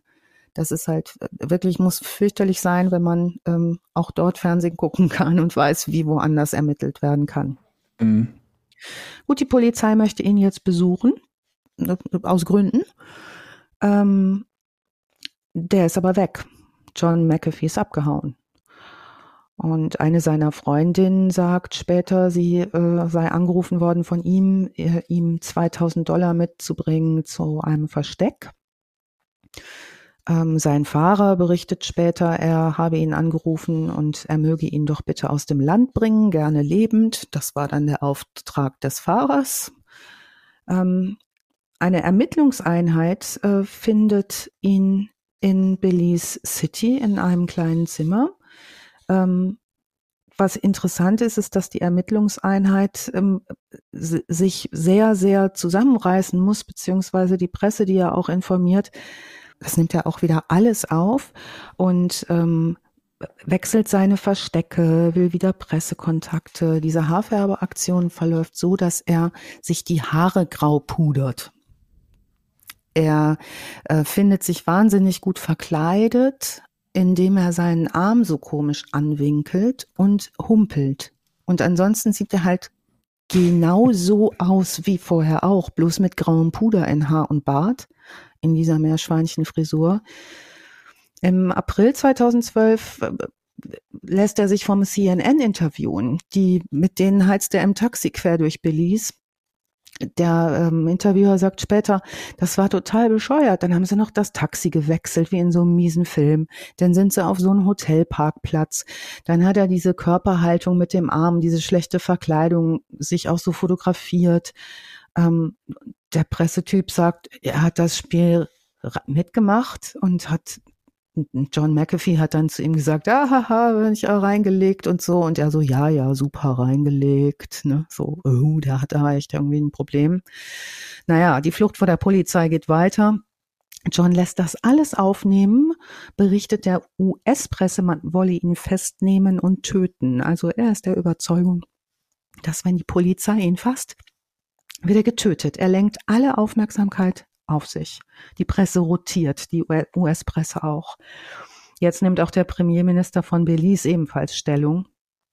Ähm, der Fahrer fährt, sein Fahrer fährt John zur Grenze Guatemalas. Das ist so 325 Kilometer südlich von Belize City und ähm, empfiehlt ihm dort, seinen Pass an der Grenze abstempeln zu lassen und über die Grenze zu gehen, um nicht illegal einzureisen. Ähm, das möchte aber John McAfee nicht. Er nimmt ein Boot nach Guatemala. Also The Great Escape, er zieht es durch, lässt sich dann dort interviewen von Weiß TV. Jetzt macht Weiß ein Foto mit dem iPhone ähm, und stellen das ins Netz ähm, und hinter diesem Foto liegen die GPS-Daten. Also unser Sicherheitsexperte hat etwas unbeachtet gelassen, nämlich dass jetzt ähm, über sein Foto, was der Journalist verbreitet, ähm, was er von ihm gemacht hat, sein Standort verraten wird über die Metadaten. Jetzt kriegt er Ärger wegen illegaler Einreise nach Guatemala. Und zwar von Guatemala. Er hatte sich überlegt, er möchte da gern Asyl beantragen. Die Polizei von Belize, die möchte ihn gerne wieder nach Belize. Ähm, Interpol nimmt ihn in Guatemala am 12. Dezember fest. Ähm, jetzt soll er nach Belize abgeschoben werden. Wir erinnern uns. Er sagt, wenn die mich verhaften, bringen die mich um. Ne? Er lässt sich von einer seiner Freundinnen, deren Onkel ein großer Anwalt ist, ähm, den Anwalt vermitteln und sein Anwalt sagt, er braucht noch 15 Stunden Zeit, um die, eine Berufung einzulegen, ähm, um zu verhindern, dass er abgeschoben werden kann nach Belize, ausgeliefert werden kann nach Belize. Was macht McAfee? Er simuliert einen Herzinfarkt. Das ist auch mitgefilmt. Also er Wunderbar, das wunderschönes Laienschauspiel. Wie ja. simuliert man einen Herzinfarkt? Also er fällt um, fasst sich an die Brust und sagt, oh mein Gott, oh. ich kriege keine Luft mehr. Okay. Oh. So, also Schwächeanfall, ähm, lässt sich ins Krankenhaus einliefern und wartet exakt so lange, ähm, bis sein Anwalt diese Berufung einreichen kann. Ähm, und sagt dann im Krankenhaus, ich fühle mich schon viel besser, und könnt mich jetzt wieder bitte ins Gefängnis bringen. Clever. ja. ja. Aber vielleicht ging es ihm dann auch einfach wirklich besser. Ja, kann ja, ja sein. Ne? Kann ja sein. Jedenfalls ging es ihm so gut, so wissen wir, dass er alles weitere auch immer wieder weiter mitfilmt und postet und, und, und. Ähm, Guatemala hat natürlich überhaupt keinen Bock, die möchten den loswerden gerne, weil wenn diese Berufung durchkommt, kann er erst 15 Jahre später abgeschoben werden nach Belize. Die haben jetzt nicht so Bock auf 15 Jahre McAfee da. Und ähm, das weiß der ganz genau. Die schieben den jetzt ab in die USA. Und damit ist alles so passiert, wie McAfee das vorhatte. Also da ist er ganz stolz auf sich, das sagt er auch mehrfach, dass er es allen gezeigt hat kommt in den USA an. Auch davon gibt es eine Menge Footage. Landet dort in ähm, in Florida, ähm, Riesenpresserummel, Riesenaufmerksamkeit, rechtlich gibt's keine Handhabe. Ähm, die Polizei, Georg hat es eben schon gesagt, hat ein Problem mit der schlechten Forensik. Es gibt keine Augenzeugen, es gibt keine Beweise. Sie haben zwar von der Leiche Haarproben genommen, und in diesen Haarproben gibt es ein Stück Fingernagel. Diese Analyse ist aber nicht möglich, weil die in Belize gar kein Labor haben. Ähm, dann gibt es äh, Zeugen, die sagen, ein Hausmeister zum Beispiel, der 2011 bis 2013 für äh, McAfee gearbeitet hat, ähm, der auch immer alle ähm, Angestelltengelder überwiesen hat, das war Hausmeisterjob, dass er Auftragsmordgeld Vermutetes an Eddie McCoy überwiesen hat. Angestellte und Freundinnen geben allerdings äh, Alibis. Der Hausmeister sagt, er habe ihn aber nachts gesehen und gesprochen. Ähm, all diese Leute werden aber nicht von der Polizei gefragt. Und ähm, Zeugen, obwohl Zeugen auch Eddie McCoy gesehen haben. Naja, zurück in den USA scheint jetzt alles vergessen, was in Billys vorgefallen ist. Der filmt so sein Leben, vor allen Dingen auch mit seiner Frau Judy, also ist dann auch verheiratet mit seiner Frau Judy. Ähm, parallel hat er viele junge Frauen immer um sich rum, feiert Geburtstage. 2015 hat er wieder neue Pläne. Und zwar überlegt er sich, er möchte gern Präsident der Vereinigten Staaten von Amerika werden. Ja. Mhm. ja? Warum nicht? Und zwar in der, in der Libertären Freiheitspartei. Ähm, sein Wahlcredo sind diese ganzen Verschwörungsdingsies, Überwachung, Terrorismusbekämpfung. Er sagt, er kann sich reinhacken in alle Handys von Terroristen und damit terroristische Übergriffe verhindern, er kennt sich aus und so weiter. Das ist übrigens, da muss ich kurz einhaken, eigentlich ist das ganz lustig, weil er auf der einen Seite dieses Bedrohungsszenario nutzt, um zu sagen, die Regierung spioniert euch aus, dann aber sagt, wenn ich Präsident bin, kann ich alle ausspionieren, also alle Bösewichte und damit die Verbrechen verhindern. Also eigentlich total paradox, was ja. er da.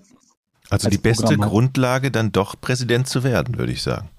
Ne? Ja. Vor allen Dingen in dem 2016er Wahlkampf. Also, so unwahrscheinlich ist das ja nicht. Ja. Er war nicht der verrückteste Kandidat in dem Wahlkampf. Nee. Ja, und während der da so sein ganz normales USA-Leben weiterführt, also normal in seinem Normal, so, ähm, laufen die Ermittlungen im Mordfall Greg Fall aber weiter. Die Polizei in Belize zieht das FBI hinzu und ähm, die sichern denen zu, sollten genug Beweise vorliegen, kann der Fall auch in den USA verhandelt werden. Also Was ich halt nicht verstehe, ist, warum gibt's da nicht irgendwie einen, der sagt, so pass mal auf, jetzt kriegt ihr ja von mir 150.000 Dollar, mhm. oder wie viel auch immer das kostet, schickt eure DNA-Kacke zum Büro nach irgendwo in die USA oder nach Schweden, ist mir völlig egal.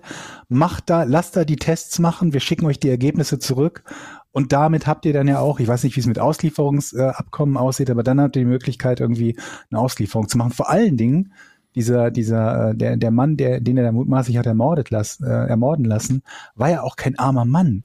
Also da scheint es ja auch die Hürde zu geben, dass das einfach komplett nicht möglich ist. Weder die Kooperation mit den Polizeibehörden, die das selber können, noch dass irgendeine Privatperson sagt, ich gebe das Geld, macht es.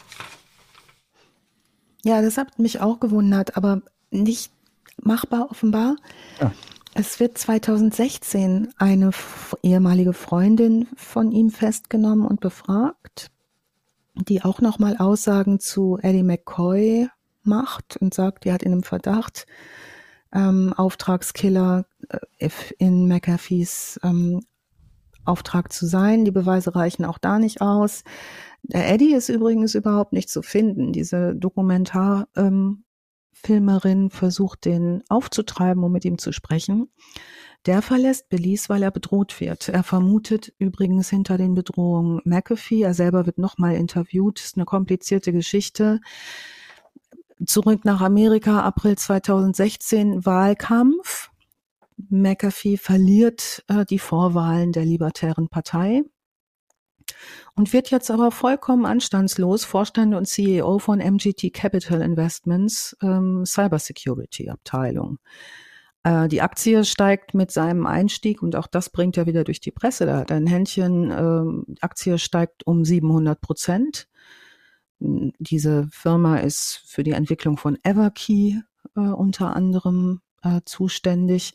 Und es wirkt so, als sei McAfee vollständig rehabilitiert. Der hält Vorträge, der gibt Experteninterviews, der ist statt jetzt der Abgerockte in Flipflops und äh, kurzer Hose ähm, und ähm, so ähm, Axel Shirt ist er jetzt Businessmann und wandelt jetzt wieder als Internetsicherheitsguru durch äh, Amerika. 2018 kündigt er erneut seine Kandidatur zur Präsidentschaftswahl an, wird aber auf dem Parteitag der Libertären nicht nominiert. Also da äh, haben die jetzt die Erfahrung gemacht mit ihm, dass das nicht so gut läuft, nominieren ihn gar nicht erst. Er ist unterwegs im Namen als äh, Vorstand und CEO von MGT Capital Investments und wird am 5. Oktober 2020 in Spanien verhaftet. Und zwar lautet jetzt die Anklage unlautere Werbung für Kryptowährung und Steuerhinterziehung. Und alles das, was bisher nicht so gut funktioniert hat, wegen mutmaßlicher Gewalt an Leib und Leben in einem, ähm, in einem Kleinstaat mit eigenen Gesetzen, funktioniert jetzt ganz schnell denn Steuerhinterziehung ist, äh, finden die sehr, sehr uncool. Äh, ihm drohen bis zu 30 Jahren Haft. Also was er wohl getan hat und was ihm vorgeworfen wird, ist, dass er via Internet, via Social Media, via verschiedener Plattformen Kryptowährungen empfohlen hat, die ähm, nicht so wahnsinnig viel Gewinne abwerfen und sich da viel in die eigene Tasche gewirtschaftet hat. Im März 2021 wird berichtet, dass äh, McAfee sowie ähm, ein als sein Berater und Leibwächter fungierender Mann in sieben Punkten angeklagt werden, dabei unter anderem eben Betrug mit Kryptowährungen und Verschwörung vor allen Dingen auch zur Geldwäsche. Am 23. Juni 21 beschließt die Audiencia Nacional de España seine Auslieferung an die Vereinigten Staaten. Ähm, während einer Gerichtsanhörung einen Monat vorher sagt McAfee, ähm, dass er wahrscheinlich jetzt den Rest seines Lebens im Gefängnis verbringen muss. Ähm, in den USA drohen ihm bei Verurteilung halt jahrzehntelange Haftstrafen. Ähm, und wenige Stunden nach diesem Schluss, Beschluss der Audiencia Nacional äh, stirbt McAfee. Und zwar laut seinem Anwalt im Alter von 75 Jahren in seiner Zelle durch Suizid. Zu seinem Tod, das geht dann ganz schnell, können wir äh, alle möglichen Verschwörungstheorien im Internet lesen. Kurz nach Bekanntgabe äh, dieser Todesnachricht wird auf seinem offiziellen Instagram-Profil ein Bild mit dem Buchstaben Q publiziert, eine Anspielung auf diese QAnon Verschwörungstheorien. Ähm, und getwittert hat er die ganze Zeit aus dem Gefängnis. 2020 zum Beispiel folgendes, wenn ich mich erhänge, so wie Epstein, wird es nicht meine Schuld sein. Hm. Das heißt, man darf ein Handy mit ins Gefängnis nehmen, scheinbar, oder jemand anders hat es. Weiß man nicht. Ja, ist auch relativ irrelevant. Ja. Es geht einfach nur darum, dass er halt ja schon die ganze Zeit da die, die Theorien streut, dass alle ihn umbringen wollen und jetzt, wo er keinen Ausweg mehr sieht, weiß, dass er bis zum Ende seines Lebens im Knast ist, weil er eh schon 75 ist und ihm mindestens irgendwie 10, 15 Jahre drohen. Da ringt er sich halt um, um nochmal das große Gerede zu starten. Und es funktioniert auch. Die üblichen Deppen, sie ja auch bei Epstein, kriechen aus ihren Löchern und sagen, ah, er hat's ja vorausgesagt. Die haben ihn ausgeschaltet, weil, und beim Weil kommt er natürlich keinen Schritt weiter, weil es dafür keinen Grund gibt, aber das ändert ja nichts daran, dass es nicht die Leute gibt, die es trotzdem glauben. Ne? Ja, und die Nennet äh, Burstein, die über ihn all diese Informationen zusammengetragen hat und auch in Belize vor Ort war. Äh, 2016 erschien die amerikanische Version der Dokumentation. Die hat sich halt gefragt, wie konnte das kommen? Das äh, da alles, hat er da einfach so viel Einfluss oder war der so manipulativ? Mm, sie hat ihn ja auch selber kontaktiert. Sie wurde auch von ihm bedroht. Also vielleicht gilt so ein Wort noch dieser Dokumentarfilmerin, die sich einfach ganz unerschrocken mhm. auch äh, unter Bedrohungssituation seinerseits, das kann man auch in der Doku sehen, ähm, immer wieder äh, die Frage gefallen lassen muss, was habe ich von dem zu erwarten noch zu Lebzeiten. Mhm. Ich hatte die Doku gesehen irgendwann und habe gedacht, so, oh, würde ich den Fall gern machen, aber Mist, das können wir nicht. Der verklagt alle in Grund und Boden und bedroht Leute und so. Und dann habe ich, Georg, glaube ich, dir das getwittert und das war wirklich episch, weil ich ne, WhatsAppte dir das irgendwie, boah, das ist so ein cooler Fall. Und dann schriebst du mir, der ist seit Juni 21 tot. Ja. Das war an mir tatsächlich vorbeigegangen. Ich sehe da auch einige Parallelen hier zu Kim Schmitz. Also der ist natürlich nicht ganz so extrem, aber ist ja auch so jemand, der immer am illegalen Rand operiert hat und aus so aus dieser mhm. äh, Hacker Internet Security Bubble irgendwie kommt und da mit äh, Frauen in irgendwelchen Ländern und Größen waren und so, keine Ahnung, auch ein interessantes ganz viele Thema. Parallelen, ne, ja. zum Teil. Also ob nun mit mit mit Kimball oder ob mit äh, der eine die eine Beschreibung war Trump, beim nächsten haben wir irgendwie ein bisschen Escobar mit drin. Wenn ich den Kryptokram und seine Fantasien höre, muss ich an Elon Musk denken und auch, dass er was, äh, ne, dass er irgendwie auf die Idee kommt, ich lasse jetzt irgendwie so eine Antibiotika-Forschung oder weiß der Teufel was in Belize von einer Postdoktorandin quasi. Also so, was gründet er denn da für ein Unter was soll das denn sein? Eine Person, die er irgendwo im Dschungel in eine Hütte setzt, ein paar Geräte für ein paar tausend oder zigtausende vermutlich äh, Dollar kauft, damit die an irgendwas forscht, dann verliert er die Lust dran zwischendurch. Also erst irgendwie die Tech-Geschichte, dann verkauft er das Ding komplett, dann wird er zum Guru, dann wird er zum, also zum, ja, Großkriminellen, wie auch immer man das nennen möchte. Also sehr, sehr bunt, Der hat es ja eigentlich sehr, schon sehr geschafft, ne? Also das ist ja so, der hätte ja einfach sein Leben genießen können und chillen können und stattdessen wird er irgendwo äh, erhängt in seiner Zelle aufgefunden. Also Wobei man sagen muss, also ich bin mir halt nicht ganz sicher, über wie viel Geld er zu welchem Zeitpunkt wirklich verfügt hat weil er hat irgendwann mal sein Unternehmen verkauft und zu Hochzeiten soll er wohl ungefähr 100 Millionen wert gewesen sein, was sehr, sehr viel ist, was aber nicht ansatzweise in die Größenordnung kommt von den Tech-Milliardären, die ihre Unternehmen halt für das Hundertfache davon verkaufen. Dann soll er halt durch den, den, den Börsencrash auf das niedrigste, was ich gelesen habe, war vier Millionen ähm, Vermögen runtergekommen sein. Und vier Millionen ist dann schon nichts mehr, wo du komplett ausgesorgt hast. Und dann hat er behauptet, das ist aber nicht so, ich habe ja in Wahrheit viel mehr hat aber seine Steuern auch nicht bezahlt. Also es kann tatsächlich gut sein, dass er in Wahrheit eigentlich mehr oder weniger überhaupt nichts mehr hatte und nur noch irgendwie so auf Sparflamme gekocht in der Hoffnung, dass irgendwas nächstes wieder groß durchstartet. Ne? Was er auf jeden Fall hatte, Georg, war einen ziemlichen Hass auf die, die mit seinem Virenprogramm richtig Geld verdienen. Ja. Und ähm, hat dann ein ne? millionenhaft geklicktes YouTube-Tutorial ins Netz gestellt, wo er selbst umgeben von jungen Mädchen, die ihn bezirzen, während er mit seiner Meerschweinchenfrisur da sitzt. Ähm, das YouTube-Video heißt How to Uninstall McAfee Antivirus Commercial. Und dort äh, zeigt er also, wie man das äh, uninstalled. Das hat Millionen äh, Klicks bekommen und ist super gerannt. Also das verlinken wir auch noch mal in den Shownotes, da kriegt man eine Idee.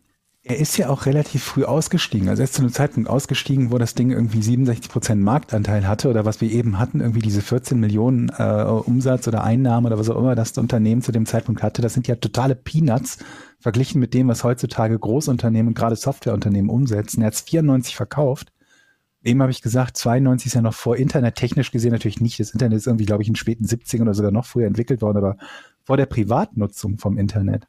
Und die Privatnutzung des Internet, die ja so Mitte 90er ungefähr richtig, richtig groß wurde und äh, ab da immer größer wurde, hat ja auch die Virengefahr um, ich weiß nicht, Faktor 100 oder 1000 erhöht weil natürlich jetzt jeder tatsächlich sich überall ein Virus einfangen konnte, wo du vorher im Prinzip die Dinger ja mehr oder weniger selbst händisch verbreitet hast. Also indem du irgendeinen Datenträger mit Virus hattest, den du, den du weitergeben musstest, damit jemand anderes ihn sich tatsächlich fangen konnte. Das heißt, die Gefahr zu dem Zeitpunkt war noch relativ gering. Es gab halt schon Firmennetzwerke und so weiter und so fort, wo es ein bisschen anders aussah.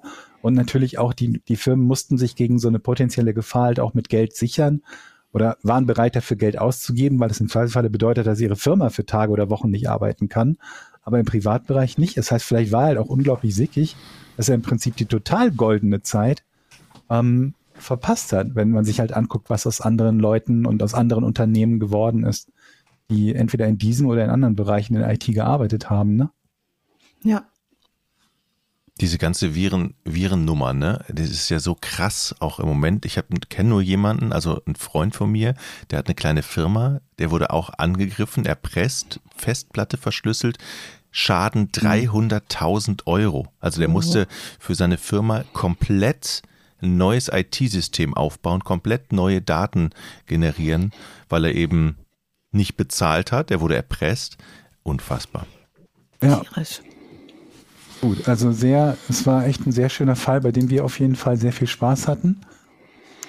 Ja, sehr interessant und vor allem wieder mal was ganz anderes und auch was, was ich tatsächlich teilweise, also diesen John McAfee äh, kan kannte ich jetzt nicht nur wegen dem Antivirus, sondern auch, weil ich ja auch so ein bisschen Krypto interessiert bin und da ist der natürlich schon auch ein mhm. Begriff, wurde immer mal wieder, eher wurde sich lächerlich drüber gemacht, aber ist immer mal wieder in irgendwelchen WhatsApp-Gruppen ein Tweet von ihm aufgetaucht oder so. Also interessant jetzt mal so den gesamten Background zu hören hinter dieser Personalie. Ähm, sehr, sehr cool. Vielen Dank, Alice. Vielen Dank, Georg, fürs Raussuchen dieses Falls. Ja, danke euch. Ja. Und falls ihr Lust habt, diesen äh, Podcast zu supporten, dann geht doch mal auf steadyhq.com slash vorn. Ist das richtig? Mhm. Das ist richtig. Wir würden uns sehr freuen. Genau. Da könnt ihr nämlich den, den Podcast supporten und bekommt dort auch, glaube ich, die Folgen werbefrei. Stimmt's? Komplett ohne Werbung. Toll. Toll, toll, toll. Also vielen Dank fürs ähm, ja immer zuhören und vielen Dank fürs ja, Vorbereiten, Alice. Na klar, gerne. Das war wieder sehr Wie viele Seiten waren es diesmal, Alice?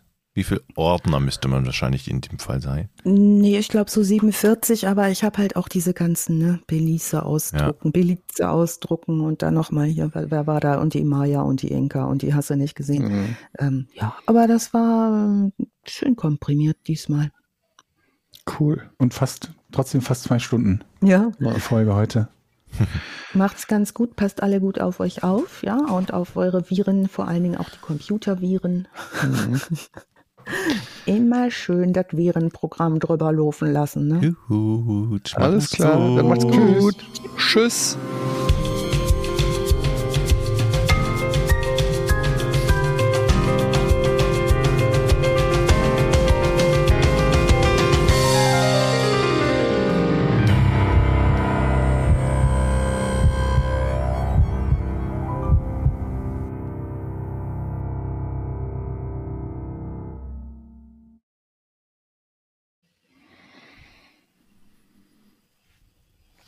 Gut.